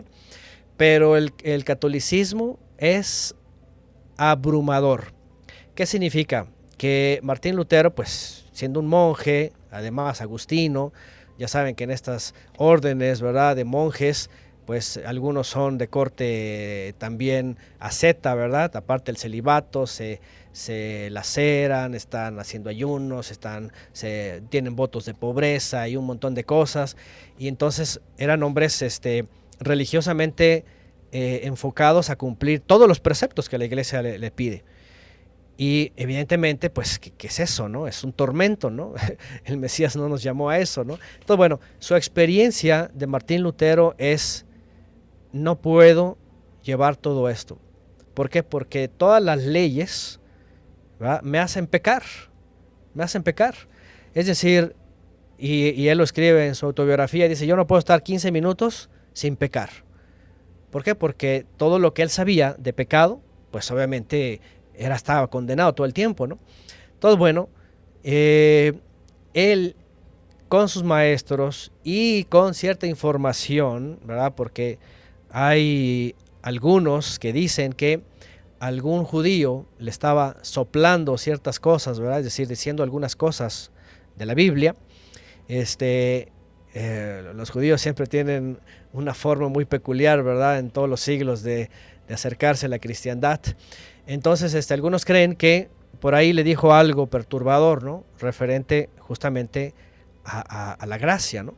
Eh, y parece que aquí entra la revolución de él, ¿no? Además, cuando ve lo que están haciendo en el Vaticano con la famosa Basílica de San Pedro, pues, pues más le llega el coraje, ¿no? Porque pues ve al Papa, ve a los obispos, ve a todos, ¿verdad? Viviendo la vida eh, agradable y toda llena de, este, ¿cómo se llama? De riqueza y todo, y que ningún padecimiento, y todos ellos padeciendo y atormentados. Entonces, según él, tiene este impacto, ¿no? Tiene este impacto y entonces él reacciona y él dice cómo es posible, sobre todo el asunto de las, este, las indulgencias.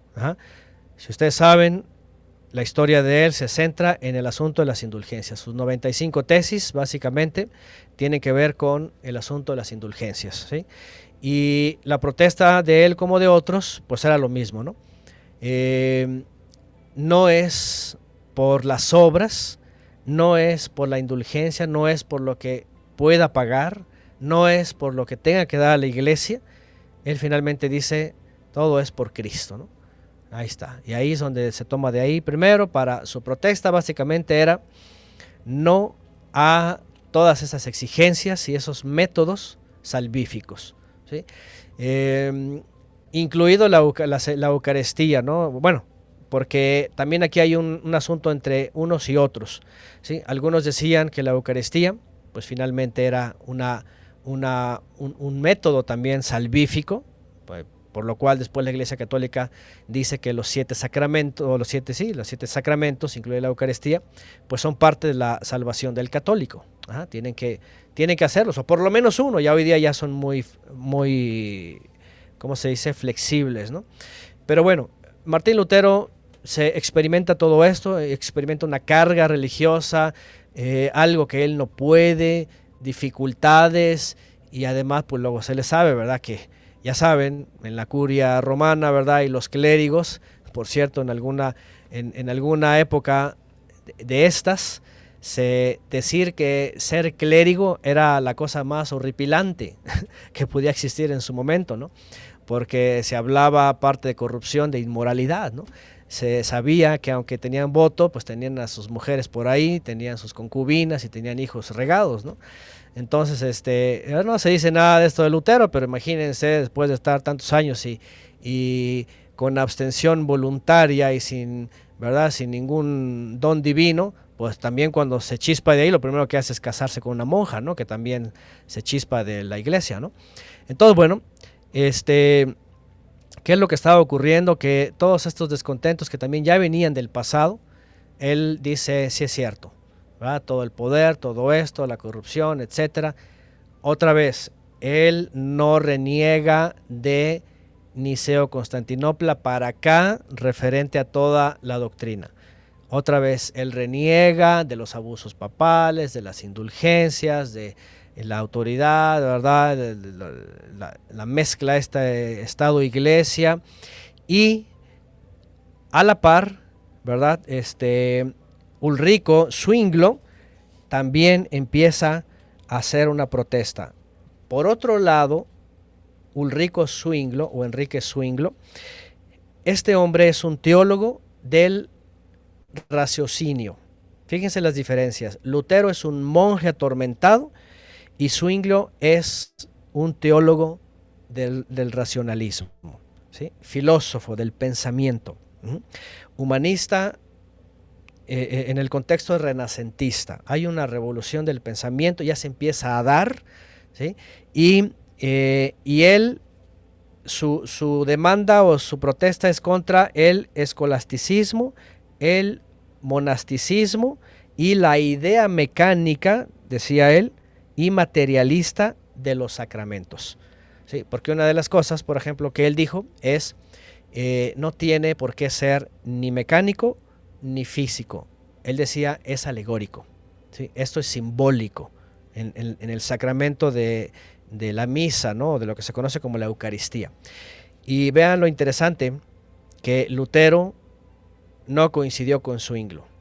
Ambos eran protestantes, ambos protestaban contra lo mismo, pero Lutero dijo, no me toques el sacramento de la misa, la Eucaristía, es la transubstanciación, para Lutero era un sacrificio real, ¿verdad? El cuerpo de Cristo, todo eso. Fíjense, no sé, si quién, no sé quién lo sabría, ¿eh? pero, pero para Lutero la misa seguía siendo la misa, ¿sí? Y era un sacrificio... Eh, eh, Por los vivos y los muertos, sí. Físico. Y además, ah. sí, y Zwinglo decía no, no tiene por qué ser así. Todo es simbólico, él decía, ¿no? todo es figurativo. ¿no? Entonces, bueno, esa es la diferencia entre ellos, que por cierto los llegó pues finalmente a dividir en sus ideologías, porque eh, en un momento dado pues ellos fueron contemporáneos, ¿sí? ellos fueron contemporáneos, y, pero obviamente empezaron, ya de por sí, como les decía, venía una historia de los valdenses. Los valdenses empezaron a unirse también a esta ideología. Martín Lutero tuvo la ventaja, y, es por eso que, tiene aquí como un parteaguas, ¿verdad? Por el asunto de la imprenta. Él y los que le siguen en adelante, el asunto de la imprenta, porque también sus 95 las manda a la imprenta y las empieza a mandar por todos lados, imagínense, ¿no? Empieza a hacer su... Publicidad, Antonio. ¿Cómo se dice? Está comprobado que la publicidad y empapelar, eh, eso es fijo que funciona. Sí, sí, sí. Sí, fue el primero, yo creo, protestante que usó los panfletos, ¿no? Ahí, órale, vámonos. Y este, y bueno, empezó, obviamente, por obvias razones, por todo lo que ya venía pasando, eh, ya había movimientos que pues era evidente, ¿no? O sea, todo ese, esos siglos, ¿verdad? De, imperialismo, eh, iglesia-estado, las condiciones. Miren, en la época anterior no había forma de movimientos sociales, porque mientras estaba el feudalismo, todos estaban bajo terratenientes, la esclavitud imperaba en sus formas muy dóciles, pero continúa, continuaba. Entonces no había forma de que entre esclavos, entre personas, ¿verdad?, sometidas a estos, a estos eh, terratenientes, pues hubiera un movimiento de esa categoría es como hoy día, ¿verdad? Cuando no había redes sociales, nuestros países funcionaban diferente. Eran, hoy las personas eran libres, inteligentes y alegres. No, pero bueno, sí, pero me refiero a, los movimientos sociales, a las oh, famosas, primaveras este, de la tecnología, ¿no? ¿Me entienden? Hace un cambio, ¿no? Entonces, bueno, ¿qué es lo que pasa con eh, Swinglo, con Lutero, que después se le añade, por supuesto, eh, Calvino, ¿verdad? Es de que empieza la gente, obviamente, a ver una salida, ¿verdad? De todo ese tiempo de esclavitud, de represión, de, inmovilidad social ante la iglesia, porque todos estaban sometidos, todos estaban bajo los dogmas, bajo todo esto, los, los sacramentos, y cuando empieza a ver que ya realmente la gente y a través del papeleo y a través de otros reformadores que ya finalmente se animan, o protestantes, porque una cosa es la protesta y otra cosa es la reforma. Entonces, pues, ¿qué empieza a ocurrir? Pues un movimiento de masas, un movimiento de masas social, de liberación, ¿sí? Y obviamente, pues la reforma, o, más bien la protesta, pues traía traía consigo una, un viento de libertad. Pues, ¿Quién no? ¿verdad? Pero no significa que, todos iban a creer, ¿eh? No, o sea, siguieron siendo católicos, pero, pero bastantes, ¿no? Todavía lo que eran, por ejemplo, los reinos de Aragón, de Castilla, Portugal, Navarra, toda esa zona, parte de Francia, toda Hungría, Austria, Polonia, Irlanda, incluso toda Italia, ¿verdad? Todo eso era, seguía siendo católico, ¿verdad? Y tenemos también la parte árabe. Acuérdense que el Imperio Otomano ya había abarcado toda la, toda la zona de Bizancio, ¿no? Y el movimiento protestante empieza a surgir entonces, ¿verdad? Este, con, con estos hombres, ¿no? Comienza eh, en Alemania, por supuesto, la famosa abadía, ¿verdad? Y en Wittenberg, las famosas eh, 95 tesis y todo el gentío que empieza a ser alborotado, ¿sí? Esta zona de lo que es hoy día pues Alemania básicamente, Dinamarca, Noruega, Suecia. Escocia, los Países Bajos, todo Netherlands, eh, parte de Francia, Ginebra, por supuesto, ¿verdad? Eh, estaban emergiendo ¿verdad? estos movimientos, ¿no? sobre todo lo que se conoce como el luteranismo. El luteranismo finalmente terminó siendo reconocido así como iglesia luterana, pero la realidad es de que hoy día no, no, tiene nada que ver con Lutero, nada más porque comenzó él, pero las creencias han cambiado radicalmente en, en, en sus formas. ¿no? Pero bueno, calvinistas eh, en Escocia, en los Países Bajos, en Ginebra, en Suiza, ajá, que por cierto, pues ahí comienza eh, Calvino, ¿no? Juan Calvino. ¿Y qué es lo que empieza a ocurrir? Pues un movimiento de masas. Y aquí es donde viene a, a lo que les digo, ¿no? Este, hay, hay un, una, una nueva esperanza para la gente. Básicamente hay un, una, una esperanza de cambio, ¿sí? de salir de tales circunstancias y por eso toda la gente pues se une. Miren, la realidad es de que al principio no tenía que ver con necesariamente con una transformación de las personas, un discipulado, un entendimiento de la Biblia, o sea, todo el tema era así, Cristo y eh, no ocupamos intermediarios y que el poder papal y que todo esto y que pero la realidad es de que ellos, ¿verdad? Lo, los primeros, ya hablando de protestantes, su, su, su idea era más política, ¿sí? más política religiosa. Era el asunto de devolverle a los monarcas o a los reyes, ¿verdad? Ahora sí que lo que se habló después en el iluminismo, ¿no? La autode autodeterminación de los pueblos, ¿sí? Este, eh, el control y básicamente la, la, la, independencia finalmente, ¿no? Los pueblos fuera de la corona papal, ¿no? Fuera del papa y fuera de, de la religión católica. Entonces, bueno, en el caso de Lutero realmente su asunto era, era muy simple, era las indulgencias, la corrupción del papa, el enriquecimiento y, listo, el celibato, porque también, por cierto, hubo muchos monjes en la época medieval que pues eh, hablaban de, del no celibato, ¿no? Porque en un momento dado la iglesia, pues el celibato fue algo que estableció más por conveniencia propia, ¿sí? Porque siendo célibes y teniendo votos de pobreza y todo, pues todo lo que recibían los clérigos, pues quedaba en la iglesia católica, ¿no? Todo lo pasaba a ser parte de ello, ¿no? Todo bueno.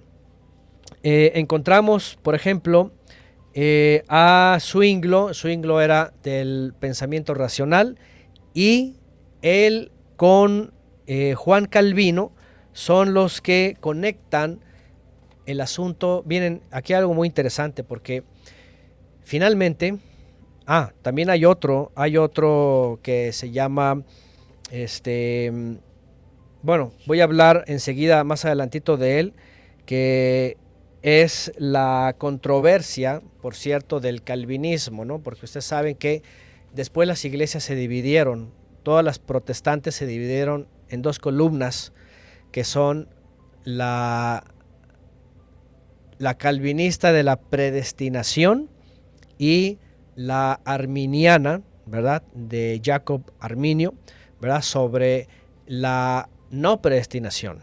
¿sí? Lo voy a, ajá, lo voy a hablar eh, enseguida. ¿no? Eh, y, y, es donde se surge también la teoría de que se puede y no se puede borrar el nombre de la vida, ¿no? O, o, o la salvación, ¿se pierde o no se pierde? Claro, sí, e, ese es un tema bien interesante, ¿eh? porque fíjense que lo más interesante es de que aunque los precursores iniciaron con la predestinación, hoy día la mayoría de los protestantes eh, no son de la predestinación. Fíjense, terminando siendo, terminaron siendo ar, ar, arminianos, porque aunque hay textos que dicen, ah, pues es que aquí dice, pero por otro lado, por otro lado no puedes imaginar, ¿verdad? Un mundo, eh, ¿cómo se puede decir? Ya planeado por el creador con todos estos eventos, ¿verdad? Eh, excluyendo al ser humano de su propia maldad, de sus propias elecciones. ¿no? Es, como, es como decir, mira, si mañana este, pues, le eres infiel a tu esposa, pues es porque ya, ya estaba predestinado, pero el Señor te perdona, pero ya, este, pero pues ya estaba escrito de Dios. Si Dios lo quiso, pues ya Dios lo quiso. Claro, claro. Ya él, él perdonó mis pecados futuros, entonces pues no importa. Ya él Exacto. me perdonó. Él ya perdonó sí, sí, mi, mi, futuro porque él es, él es eterno, entonces él conoce lo que va a pasar. Fíjense que eso es justamente lo que en un principio, eh, eso fue la teología de Calvino, ¿no? Él, dice el Dios es soberano de todo, ¿verdad? Él, él no, nadie puede cambiar, ¿verdad? Este, los designios de Dios. Dice él, y si ya él eligió y ya Él tiene todo el plan y como Él es Dios y conoce el futuro y conoce todo, entonces dice, le deja ya todo al hombre ya escrito. Así que las cosas de mañana, pasado, todo es más. Y aquí es donde llegó el problema a veces de, del calvinismo, ¿no? Dices más, no tenemos que hacer nada. Ni, ni hubo grupos que dijeron ya ni predicar ni nada. ¿Por qué? Porque Él los conoce a los suyos. Claro, y, y además que Él dado, añadirá a los que han de ser salvos, entonces pues sí, se, tomaban de muchos textos para decir, listo, ¿verdad? él ya lo tiene controlado todo. Y, y, obviamente, pues, eh, eh, de hecho, muy, muy interesante, Arminio, que es eh, Jacob Arminio, este, él era al principio de la predestinación, era calvinista. Y cuando lo llaman, lo llaman justamente para contradecir, ¿verdad? Este, el arminianismo. Eh, bueno, la, la, la, teología, pues más bien de, de, de, no la predestinación. Pero resulta que al momento de ponerse a estudiar y tratar de rebatirlo, pues dice, oye, pues, ¿qué onda con esto, no? Este, eh, me convence, ¿no? Y entonces fue que él mismo, Arminio, pues se hace, se hace este, de la no predestinación, se hace de libre albedrío, se le conoce como la libre voluntad, ¿no? Para elegir. Sí. Claro. Tú eliges tu decisión, tú, tú tomas la decisión, ¿no? Bueno, porque dentro de todo esto obviamente estaba el tema entre ellos, ¿verdad? De, de la, bueno, los puntos calvinistas, ¿verdad? Que se habla de la total corrupción del hombre, la, la um, predestinación, la salvación de los elegidos, salvo siempre salvo, etcétera. Obviamente, tanto Lutero como Calvino pues usaban usaban la carta de Pablo cuando se habla de la predestinación, que ese texto está fuera de contexto, porque Pablo cuando escribe a los, a los Efesios, ¿verdad? Y habla de este tema, ¿verdad? De, la elección previa, él está hablando de ellos como pueblo de Israel, ¿sí? Que por medio de Abraham y su descendencia y todo el pueblo iba a tener un propósito específico para la humanidad. De hecho, Pablo, de hecho nos comenta aquí, eh, Jimena dice justamente eh, algo, pues, una, una, un suceso muy conocido para todo el mundo. Y es cuando se acuerda que el pueblo estaba predestinado a entrar, a, bueno, a salir de Egipto, uno y dos, a entrar a la tierra prometida. Era, esa era la predestinación. Pero no entraron. ¿Por qué no entraron? Claro, porque no, no, estaban predest no, estaban predestinados para entrar, por no, eso. pero si el Señor les había hablado a través de Moisés y vamos a salir de acá y vamos a entrar a la tierra prometida y todos, aleluya, gloria a Dios.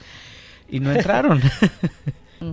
sí, sí. De hecho, bueno, ahí la Torah, antes de que, de que fueran rumbo a la tierra, se les dice, escoge la vida para que te vaya bien, dice, porque si no, entonces vienen las maldiciones.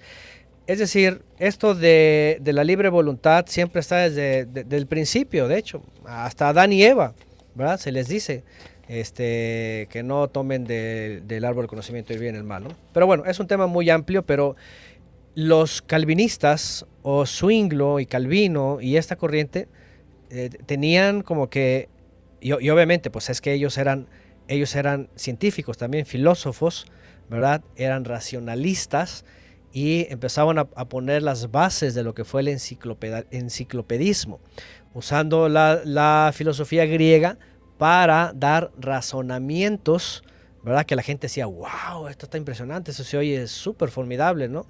Y pues obviamente con sus explicaciones, pues este, muchos creían, ¿no? Empezaban a creer todo esto, ¿no? Pero bueno, eh, dice por acá, voy a leer algunos puntos, por ejemplo, eh, Swinglo decía la Biblia solamente es absolutamente vinculante con respecto a la redención en Cristo, ¿verdad? Decía Swinglo. Dice, eh, comprensión práctica de la autoridad, el cristiano está libre en cuanto a la aplicación. Swinglo era un tanto de, de ¿cómo se dice?, del alegorismo, ¿no? Era de, esta corriente racional y que decía todo es, todo es simbólico. La práctica no necesariamente hay que llevarla en la palabra. Por ejemplo, y él, sobre todo él se basaba al asunto de la Eucaristía, ¿verdad? En este sacramento, pues todos los siglos decían, está presente el cuerpo y la sangre de Cristo, ¿no? Y es un sacrificio más. Y entonces, eh, aunque Lutero aceptaba esto, Zwingli decía, no, no tiene que, dice la Biblia, ser literalmente aplicada, sino solamente y absolutamente vinculante con respecto a la redención. Es decir, el Mesías ya hizo la redención y todo es una figura de la redención. Y eh, el creyente, dice, es libre, ¿verdad? En cuanto a la aplicación, ¿verdad? De lo que va a hacer. Bueno, de Swinglo vienen, dice por acá, uh, por ejemplo, hubo, hubo, un movimiento, ahorita voy a ir con Calvino, pero estoy hablando de Swinglo. Swinglo fue el primero con Lutero. Lutero se acabó porque el asunto de Lutero nada más fue las indulgencias, ¿verdad? Y cuestiones papales. Pero Swinglo empezó a meterse más, ¿verdad? En teología y en cuestiones de, práctica o no práctica. Eh, hubo dos hombres, ¿verdad? Que estudiaban con Swinglo que es Grebel y Mans. Grebel y Mans. Conrad Grebel, discípulo de Swinglo, y también eh, Mans. ¿sí? ¿Quiénes son esos dos individuos? Ellos, ¿verdad? Decían que la Biblia más bien es vinculante en todos los puntos acerca de los cuales se expresan. Eh, ellos traían un problema, por cierto, ¿verdad? Eh, entre, entre los, entre los eh, protestantes había algo que definitivamente no se pusieron de acuerdo, estos que les empezaron a llamar los puritanos. Aquí hay un movimiento, a ver, vamos a, los movimientos que empiezan a emerger, porque tenemos a Lutero, la próxima entrega voy a hablar del, del movimiento pietista y del Ab Moravo. Tenemos a los calvinistas, voy a hablar más adelante de lo que es el presbiterianismo, congregacionalismo y los bautistas ingleses. Tenemos a Swinglo, ¿verdad? Con su movimiento que, se, que va a dar lugar al, al calvinismo. Y tenemos a los anglicanos, ¿sí? En donde vienen movimientos bautistas, los cuáqueros, los episcopales, los metodistas y los wesleyanos. Y tenemos otra línea de los que se les llamaron los puritanos, eh, donde vienen los anabaptistas, se le conocían al principio como los anabaptistas, ¿sí? y que em, ellos, ellos vienen a presentar una demanda a los protestantes que lo que estaban haciendo no era realmente una reforma, que habría que añadir más a la reforma. Aquí estamos viendo a este movimiento que les llamaron los puritanos. Ustedes recordarán a un personaje que se llama eh, Spurgeon, creo que es Charles Spurgeon. en el cristianismo, este, este viene del movimiento puritano. Ellos decían, tanto al movimiento de Swinglo, calvinistas y luteranos y anglicanos, decían que faltaba añadir más a la reforma, que era necesario purificar la iglesia de todo lo que era catolicismo. ¿sí? Eh, estos puritanos se les conoció como anabaptistas, ¿sí? porque, ojo con esto, no vienen de aquí los bautistas que conocemos hoy día, esos vienen más adelante, ¿okay? esos vienen con los bautistas eh, de Inglaterra en el siglo XVII. Vienen más modificados. sí, ya vienen con algunos cambios. Aquí estamos hablando todavía del siglo XVI. Eh, estos anabaptistas, fíjense, fíjense nada más lo que ocurrió. Lutero, Zwinglo, Calvino, todos ellos estaban chévere con algunas cosas todavía de Roma, ¿no? Por ejemplo, el bautismo como sacramento comenzando desde que eran niños. Para ellos eso está bien. Amén, quien vive y a su nombre. Todo estaba bien. Vienen los puritanos, obviamente, ellos tienen un conocimiento extra, ¿verdad? Bueno, así se les llamó, ¿no? Al, al movimiento de, este, de Conrad Grebel y de Mans. Ellos vienen y dicen, tenemos que purificar también a los creyentes de esta parte de la iglesia, porque en ningún lugar de la Biblia vemos que el bautismo comienza con los niños. Y esto porque en la época medieval, en, desde el principio, ¿verdad? Desde los concilios, como dejaron fuera la circuncisión de los niños a los ocho días, entonces ellos dijeron, van a ser, va a ser, eh, ¿cómo se dice? Cambiado ahora por el bautismo. Ahora todos los niños recién nacidos tienen que ser bautizados. Y ya saben, todo el dogma católico, ¿no? Los bautizan y les ponen el nombre ahí, ya saben el nombre del Padre, Hijo y todas estas cosas. Entonces, bueno, decía, decía el movimiento que se les llamó puritanos, ¿verdad? Porque querían purificar absolutamente de todas esas doctrinas. Decían ellos, pues eso no, eso es tradición, eso es parte de, los dogmas, doctrinas. Ahí les va. Todos los que lleguen a escuchar, ¿verdad? Que en sus iglesias comienzan el bautismo con los niños, con los infantes, ¿verdad? Obviamente no hay base bíblica. Los, los, los, que bautizan a los niños, aparte de los católicos, se basan en el texto de, de Cornelio, ¿Se acuerdan de Cornelio cuando dice que le es predicado por parte de Pedro y dice que cree él y toda su familia y dice que fueron bautizados? Entonces dicen los, dicen los calvinistas, ya ves, ahí está Cornelio, todos, y dice todos, había niños y si había niños también fueron bautizados. Entonces ellos concluyen que ahí entran los, niños a bautizarse, ¿no? Y viene entonces este Conrad Grebel y dice, no, ¿verdad? En la Biblia desde el Antiguo Testamento, todo eso, todo tiene que ver con personas conscientes que deciden bautizarse y aceptan, ¿verdad? Este, eh, al Mesías y todo lo demás, ¿verdad? Y entonces solamente es eso. Ah, pues vino Swinglo y viene Calvino y viene Lutero y dicen herejes, herejes. Y comienza una persecución con los famosos anabaptistas. Eh, los empiezan a perseguir, como les dije, hay eh, incluso asesinatos contra ellos, Finalmente se los, empiezan a dispersar. O sea, las muertes violentas no cesaron. O sea, eso, no, no cesaron. eso continuó incluso con la filosofía que ellos manejaban. Eh, sí, por supuesto eso era el inicio, ¿no? Más adelante es cuando viene todavía peor, ¿no? Cuando ya es el movimiento de masas y, países contra países. Pero entre ellos, en sus primeros movimientos, por supuesto que no, no, no, no, no cesaron. Ya de entrada ya estaban divididos, por ejemplo. Eh, Swinglo decía este, el sacramento de la Eucaristía, bueno, la Santa Cena, pues que le llaman, decía el Swinglo, todo es eh, simbólico. Decía Lutero, no, ¿verdad? Este, participa la carne y la sangre. Y luego venía este, este Grebel, ¿verdad? Conrad Grebel y decía, no se tiene que bautizar a los niños. Y decían los otros tres, no, ¿cómo que no? Sí. Y no, nada más los adultos, porque pues ah, la libertad, entonces, no, pues no, perseguido, ¿no? Persecución contra los anabaptistas, ¿no? Y les llamaron de hecho anabaptistas porque justamente significa eso, los rebautizados, los que se volvían a bautizar. Y nada más imagínense, Lutero, Zwinglo y Calvino, que son ex monjes y que traen toda la doctrina, y que lo primero que ellos piensan es, oye, pero, pero el bautismo quita pecados, el pecado original, ya no es la circuncisión, ahora es el sello del bautismo, así que en el bautismo se recibió el Espíritu Santo, y decían herejía.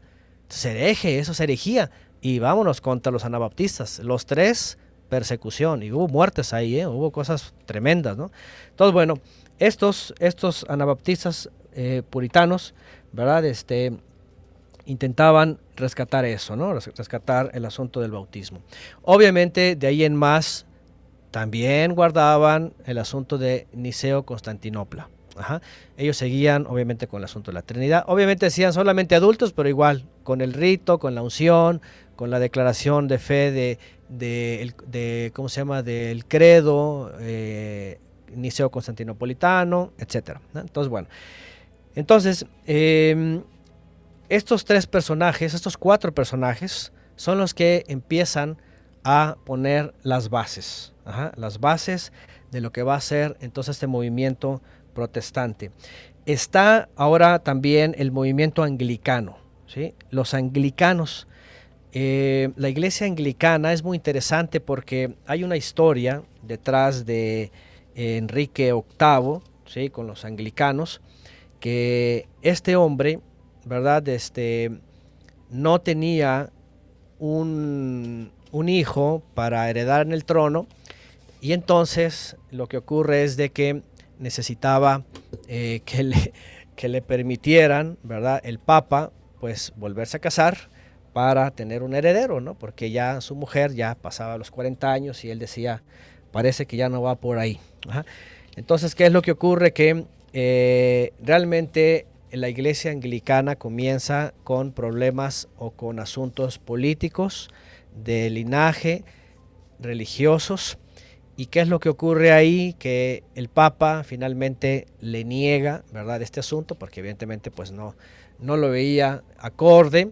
Entonces este, hay confabulaciones, hay traiciones, hay todo eso. Él eh, este, corre básicamente al arzobispo, ¿verdad?, de Inglaterra. Y lo que hace este, este monarca, pues es ya independizarse, ¿verdad?, del papado. Ahora, la iglesia anglicana realmente comienza con su retirada del pontífice Maximus, pero evidentemente sigue guardando obviamente toda la liturgia, todos los ritos, todas las ceremonias, todo lo el niceo constantinopolitano. Hay una serie de cuestiones que pasan entre ellos, obviamente, porque los sucesores también a veces quieren volver al papado, a veces quieren los protestantes. Ya saben que más adelante hay estos, estos eh, tratados con los príncipes protestantes y después viene eh, el asunto de la guerra de los 30 años. Pero al final de cuentas, a lo que voy es de que, digo, sin meternos en tanta historia, es de que eh, la iglesia anglicana realmente está muy apegada a la doctrina católica, pero fuera del Papa y obviamente ya, dentro del protestantismo. Se hacen protestantes, se, alinean básicamente a, la doctrina calvinista, finalmente, por, por los escoceses, porque en Escocia con Juan Knox, que vamos a ver más adelante, otro movimiento donde viene el, el, el presbiterianismo. Hasta ahora todavía no hay presbiterianismo, Está el movimiento de Calvino y sus posturas, que por cierto, el asunto de Calvino, ¿verdad? Es muy interesante, a ver, vamos a, irnos ya con este. Calvino era un racionalista, básicamente era un hombre ilustrado, y lo que él... ah, déjeme ver lo de Conrad Grebel rápidamente, que salen de los anabaptistas. Este, ellos intentaban regresar hacia la, hacia la iglesia primitiva. Ahora déjenme decirles algo. todos estos movimientos, ¿verdad? Según el movimiento sucesionista, decían que cada uno de ellos regresaba a la iglesia primitiva. Obviamente, ¿no? Por ejemplo, los anabaptistas decían, es que en la iglesia primitiva solamente se bautizaban los mayores, las personas mayores, los adultos, y, pero obviamente con la forma trinitaria, pero ellos decían que eso pues era regresar a la iglesia primitiva. Obviamente pues había un montón de cosas que tenían que quitar, ¿no? Pero bueno, ese era su, punto, ¿no? Eh, dentro de, ese de, otros movimientos, por ejemplo, estaban los racionalistas, ¿sí? Los racionalistas decían la razón iluminada por el espíritu de las escrituras. Estoy hablando del movimiento puritano. Salieron los anabaptistas, los racionalistas y salieron los espiritualistas. Los espiritualistas decían que la experiencia interna del espíritu es lo que importa y los carismas. Ya escucharon por ahí, bueno, son los que después en Inglaterra, en Irlanda, sale un movimiento, que lo vamos a ver más adelante, el movimiento de, este, de la lluvia tardía o el, movimiento pentecostal. Ya lo veremos más adelante. Y por el lado de los anabaptistas, que hicieron mucho ruido por el asunto de purificar a la iglesia y quitar el bautismo de los niños, este, eh, dice por acá, eh, Dice el 21 de enero de 1525 nace con 25 hombres orando y esperando ser guiados por la voluntad de Dios. Está Conrad Grebel y está Mans. Ellos se reúnen con otras personas y dicen que van a ser guiados por el Espíritu Santo, por Dios, para purificar a la iglesia. Porque ellos decían, los que están haciendo la reforma, les falta mucho, no hay reforma. Fíjense algo muy interesante. ¿eh? Si a mí me preguntaran mi punto de vista, yo diría, yo no sé qué reforma es eso, es otra, es otra deformación, ¿sí? Porque reforma, pues para nada, ¿sí? Si nos vamos a las escrituras, a los evangelios, al libro Los Hechos, a las cartas, pues no hubo ninguna reforma, nada más hubo, nada más hubo una emancipación de los monjes y, un cambio simplemente de, teologías, ¿verdad? Y de, y de movimientos simplemente protestantes, pero no hay ninguna reforma. Entonces, por eso los, los, los, puritanos decían falta reformar, ¿no? Entonces decidieron rebautizarse, nace lo que se conoce como la Iglesia de los Hermanos Suizos, así se les conoció finalmente, la Iglesia de los Hermanos Suizos. Y dice, creían que... Eh, el modelo de la iglesia era la primitiva, aunque obviamente pues no hay detalles de eso, ¿verdad? Dice que hacían sus cultos en casas, ahí se rebautizaban, fueron finalmente perseguidos y el anabautismo fue condenado por el protestantismo y fueron también pues perseguidos. Entonces, bueno, Entiéndase también asesinados. Sí, hubo también, sí, asesinados, hubo imagínense desmembrados, colgados, o sea, quemados en la hoguera, ¿no? Imagínense nada más esto, ¿no?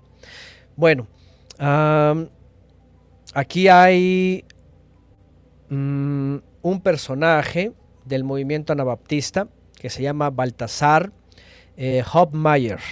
Es un sacerdote católico, lo tengo que mencionar, ¿verdad? Porque también entró en contacto con la reforma, conoció la enseñanza de Grebel, no compartía, este sí no compartía el bautismo eh, infantil tampoco, igual que Grebel. También no estaba de acuerdo con la tradición, con la misa, con el celibato, con sacramentos, como salvíficos. Em, ¿Qué más? Eh, Hobmeyer dice fue perseguido por Zwinglo, vean, otro. Zwinglo lo persiguió, fue encarcelado a pan y agua hasta que se retractara.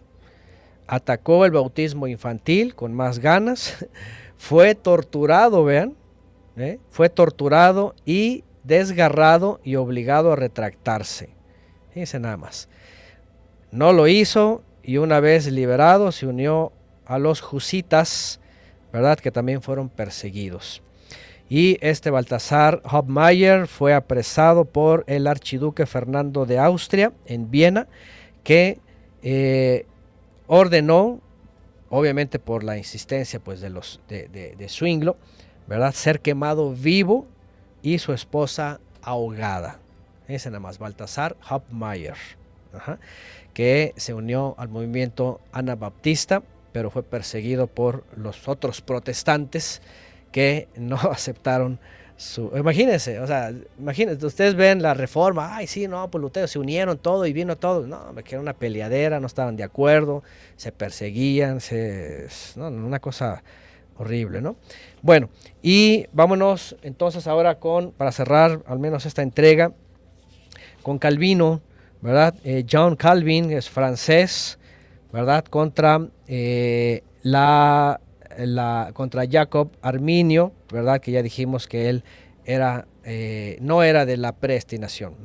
Bueno, Juan, Calvino se unió a la reforma junto con eh, Guillermo Farel y Pedro eh, Viret. ¿sí? Ellos finalmente postularon. Ahora aquí hay algo muy interesante porque siempre se habla, ¿verdad?, de, Juan Calvino como el asunto de, del calvinismo y todo esto, pero la realidad otra vez es la misma, ¿no? Juan Calvino simplemente con otros eh, organizaron lo que finalmente se llamó como calvinismo, ¿no? que fue el asunto de la predestinación, el asunto de los famosos eh, puntos, ¿verdad? O las leyes, las, las olas gratias también con Lutero, ¿verdad? Sola fide, sola gratia, eh, sola escritura. paz y este, amor. Casi, casi amor y paz. Bueno, entonces este, ellos, Juan Calvino, su aporte fue eh, reunir, realmente se le atribuye a él, pero él lo que hace es reúne de otros autores, ¿sí? Eh, todo, todo este mm, cúmulo de doctrinas para hablar de lo que se conoce como este, mm, la predestinación. ¿sí? Eh, el origen de la predestinación, tengo aquí, fue desarrollado realmente por otros teólogos llamados Agustín, Aquino y Gregorio de Rimini. Y fue formulada por Martín Bucero, esos son del siglo XV y XVI, bueno, XV básicamente, comenzaron, eh, Pierre Viret, eh, Wolfgang Musculus y Pedro Vermigli. Estos teólogos realmente son los que formularon lo que después se le llamó a los cinco puntos del calvinismo. Y lo que hace Juan Calvino, ¿verdad? Es eh, reunirlo, los famosos cinco puntos del calvinismo, eh, que son la depravación total, o todos los que están en el presbiterianismo y conocen la confesión de fe de Westminster y el, eh, ¿cómo se llama? El, estos eh, catecismos mayor y menor y todo el presbiterianismo, eh, saben de esto. La depravación total. Es decir, el hombre se ha depravado totalmente, no tiene solución. Eh, la elección incondicional, dicen ellos, Dios elige sin condiciones y dice por su pura gracia. La expiación limitada, es decir, solamente a los predestinados. La gracia irresistible, dice ellos, ¿verdad? Que esto es algo que cuando estás, eres, elegido y eres llamado y salvo siempre salvo, no se puede resistir. Es alguien, ¿verdad? Eh, ya llamado así, no los depravados, sino los llamados, no hay forma de que te niegues a la gracia. De hecho, es uno de los puntos que ellos manejan. Nadie que ya fue llamado se puede perder. Por eso luego viene la pregunta, a ver, ¿qué pasó con aquel hermanito en la iglesia presbiteriana? Ya lleva 5 años, 30, y de pronto se desvió y se apartó y ya se fue. Dicen ellos, ah, es que nunca fue salvo. Ah, nunca fue salvo, nada más estaba eh, fingiendo, ¿no? Entonces, bueno, eso es la gracia irresistible, ¿verdad? No, no puede ocurrir eso con un verdadero salvo. Y también habla de la perseverancia de los santos.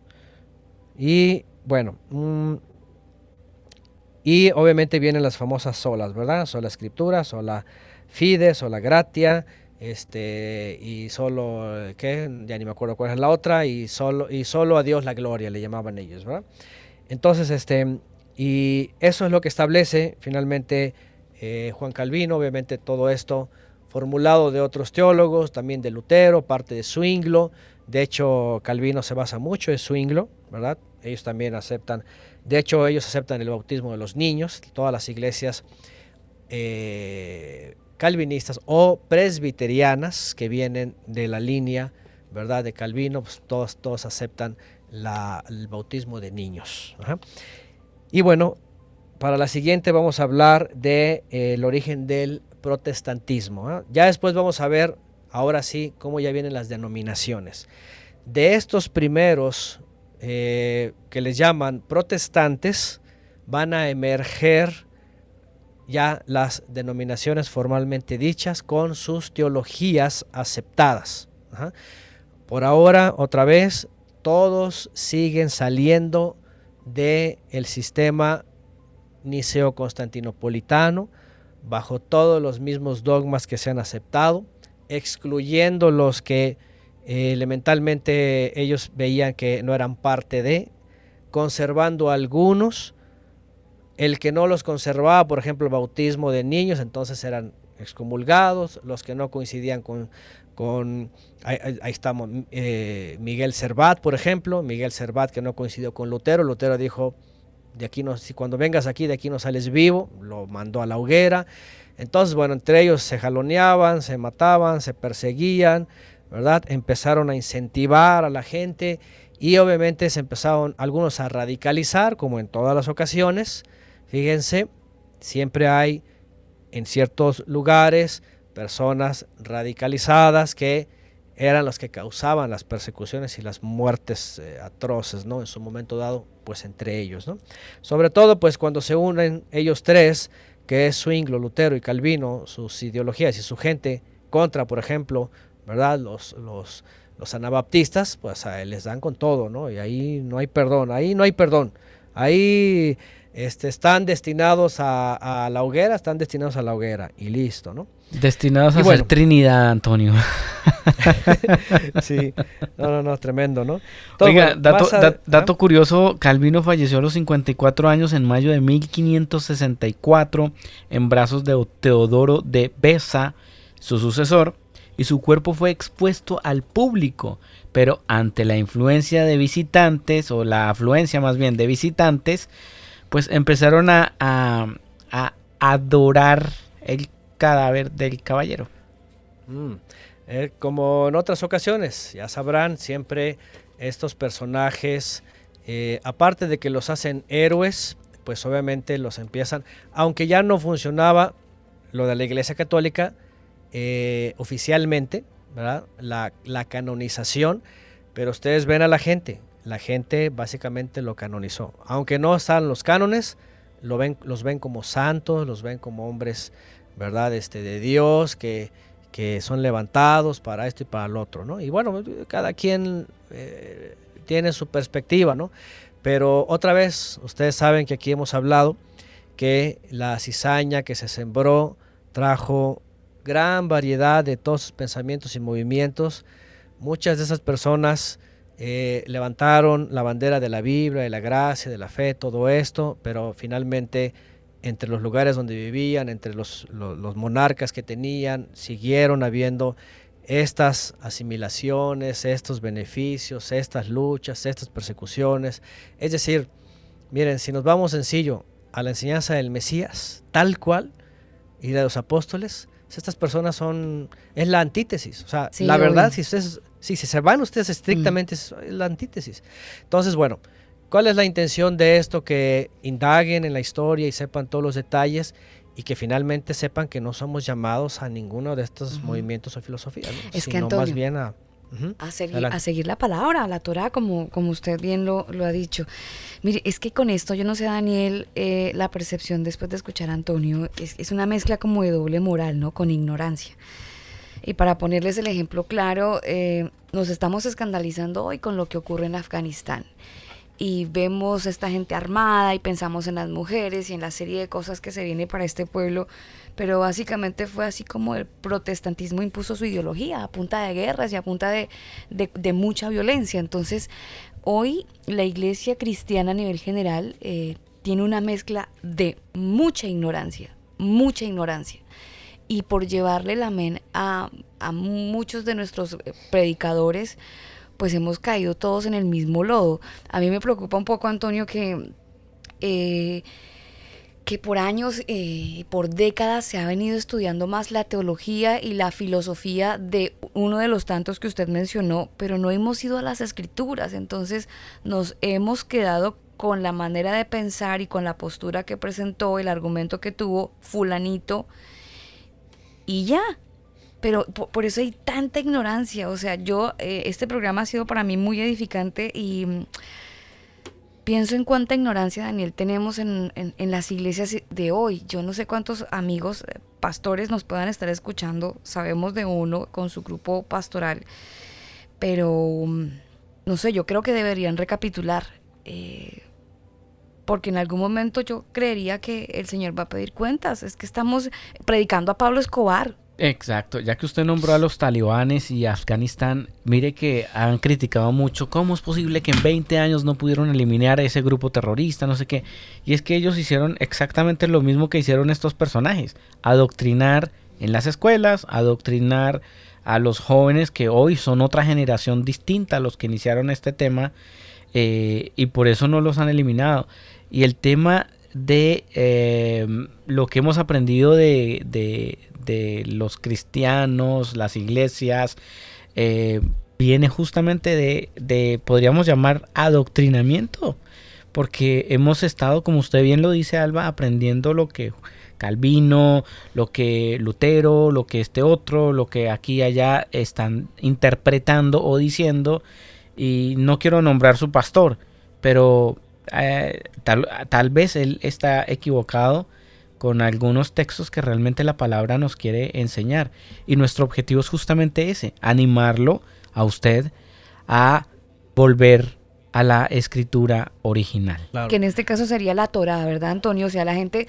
Eh, mire, a mí me quedó muy marcado un comentario que usted hizo, Antonio, en, en algún momento, tal vez cuando estábamos hablando de las fiestas bíblicas. Y recuerdo que usted decía, es que la Biblia nos la enseñaron a leer mal.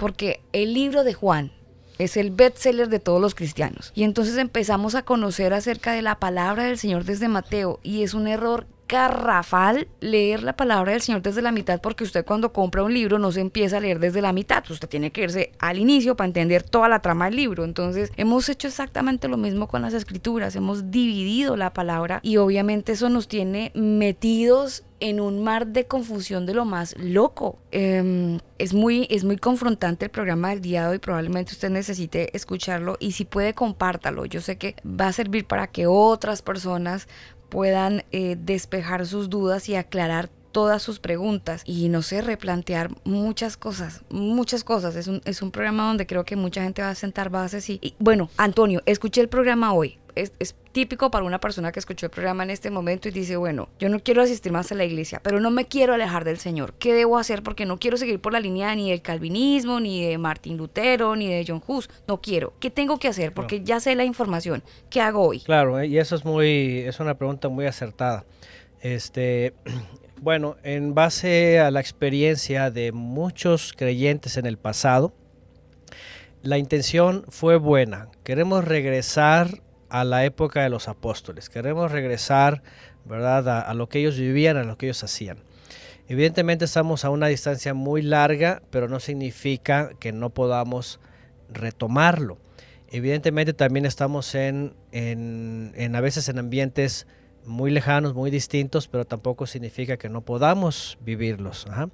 En la experiencia de un servidor, ¿verdad? Los que lleguen a escuchar, este, yo al hacer un revisionismo de esto y al conocer las instrucciones, porque también hay que saber algo, cuando hablamos de Torah, ¿verdad? Hay que hablar de esos mandamientos que en el Mesías y en los apóstoles siguieron siendo enseñados en su contexto, porque obviamente Torah hay, hay más cosas de Torah y obviamente hay cosas que ya no aplican como sacrificios, cuestiones ¿verdad? que tienen que ver con el templo, cuestiones que tienen que ver con los levitas y todo eso pero sí hay instrucciones que evidentemente siguen, ¿verdad? Vigentes y, otras que eh, son adaptables a nuestra vida actualmente, ¿no? Por ejemplo, las citas santas no se hacen como antes, pero traen, ya ustedes ya lo saben, un remember, ¿verdad? Un recordatorio y traen una promesa hacia el futuro y una aplicación en mi vida espiritual.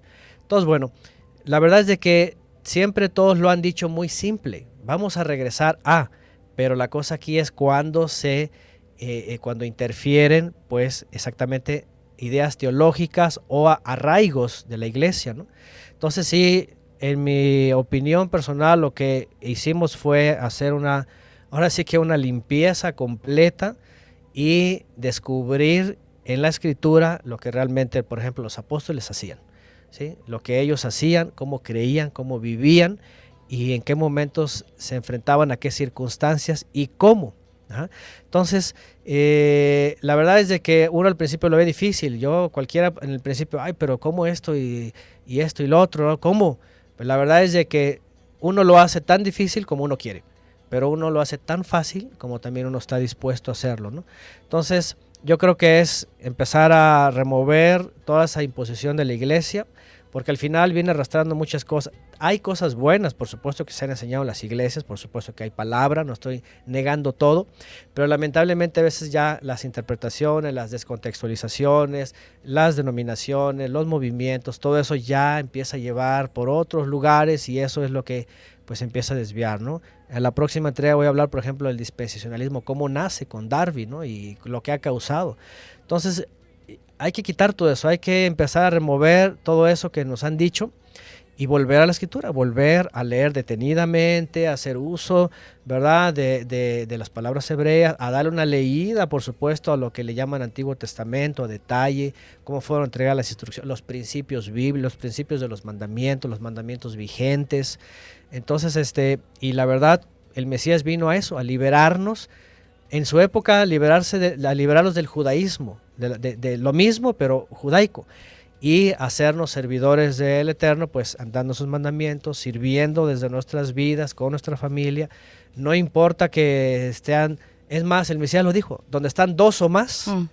eso ya es una congregación. O sea, hay que quitarnos de la mente que ah, es que tengo que ir al, templo y ahí donde están los hermanos, y está el pastor, y están los diáconos. Eso no, eso es, eso es doctrinario, ¿no? eso es teológico. Mm. Pero el Mesías dijo, donde están dos o más, ahí estoy yo. ¿no? Entonces, a empezar así. Antonio, pues muchas gracias eh, por esta disertación. Hemos aprendido cantidad, montones.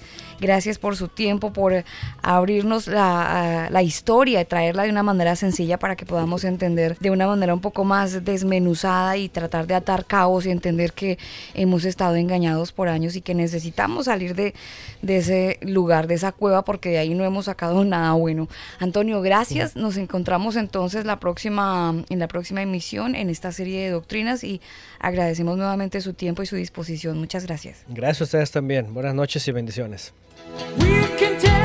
Nosotros nos despedimos con esta canción de Petra. La canción se titula así: Beyond Belief, al más allá.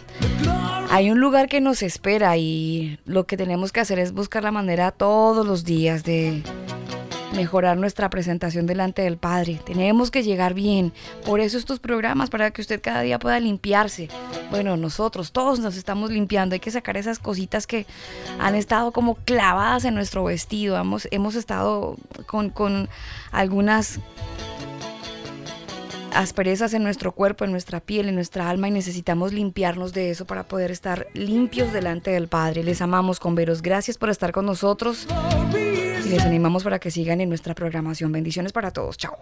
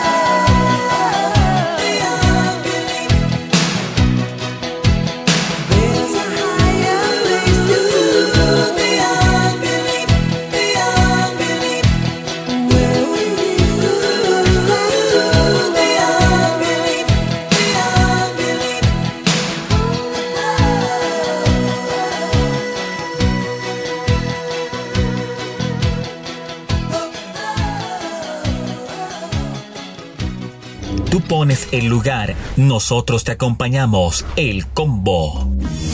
Escucha el combo en Spotify, Apple Music, Google Music. Nosotros te acompañamos.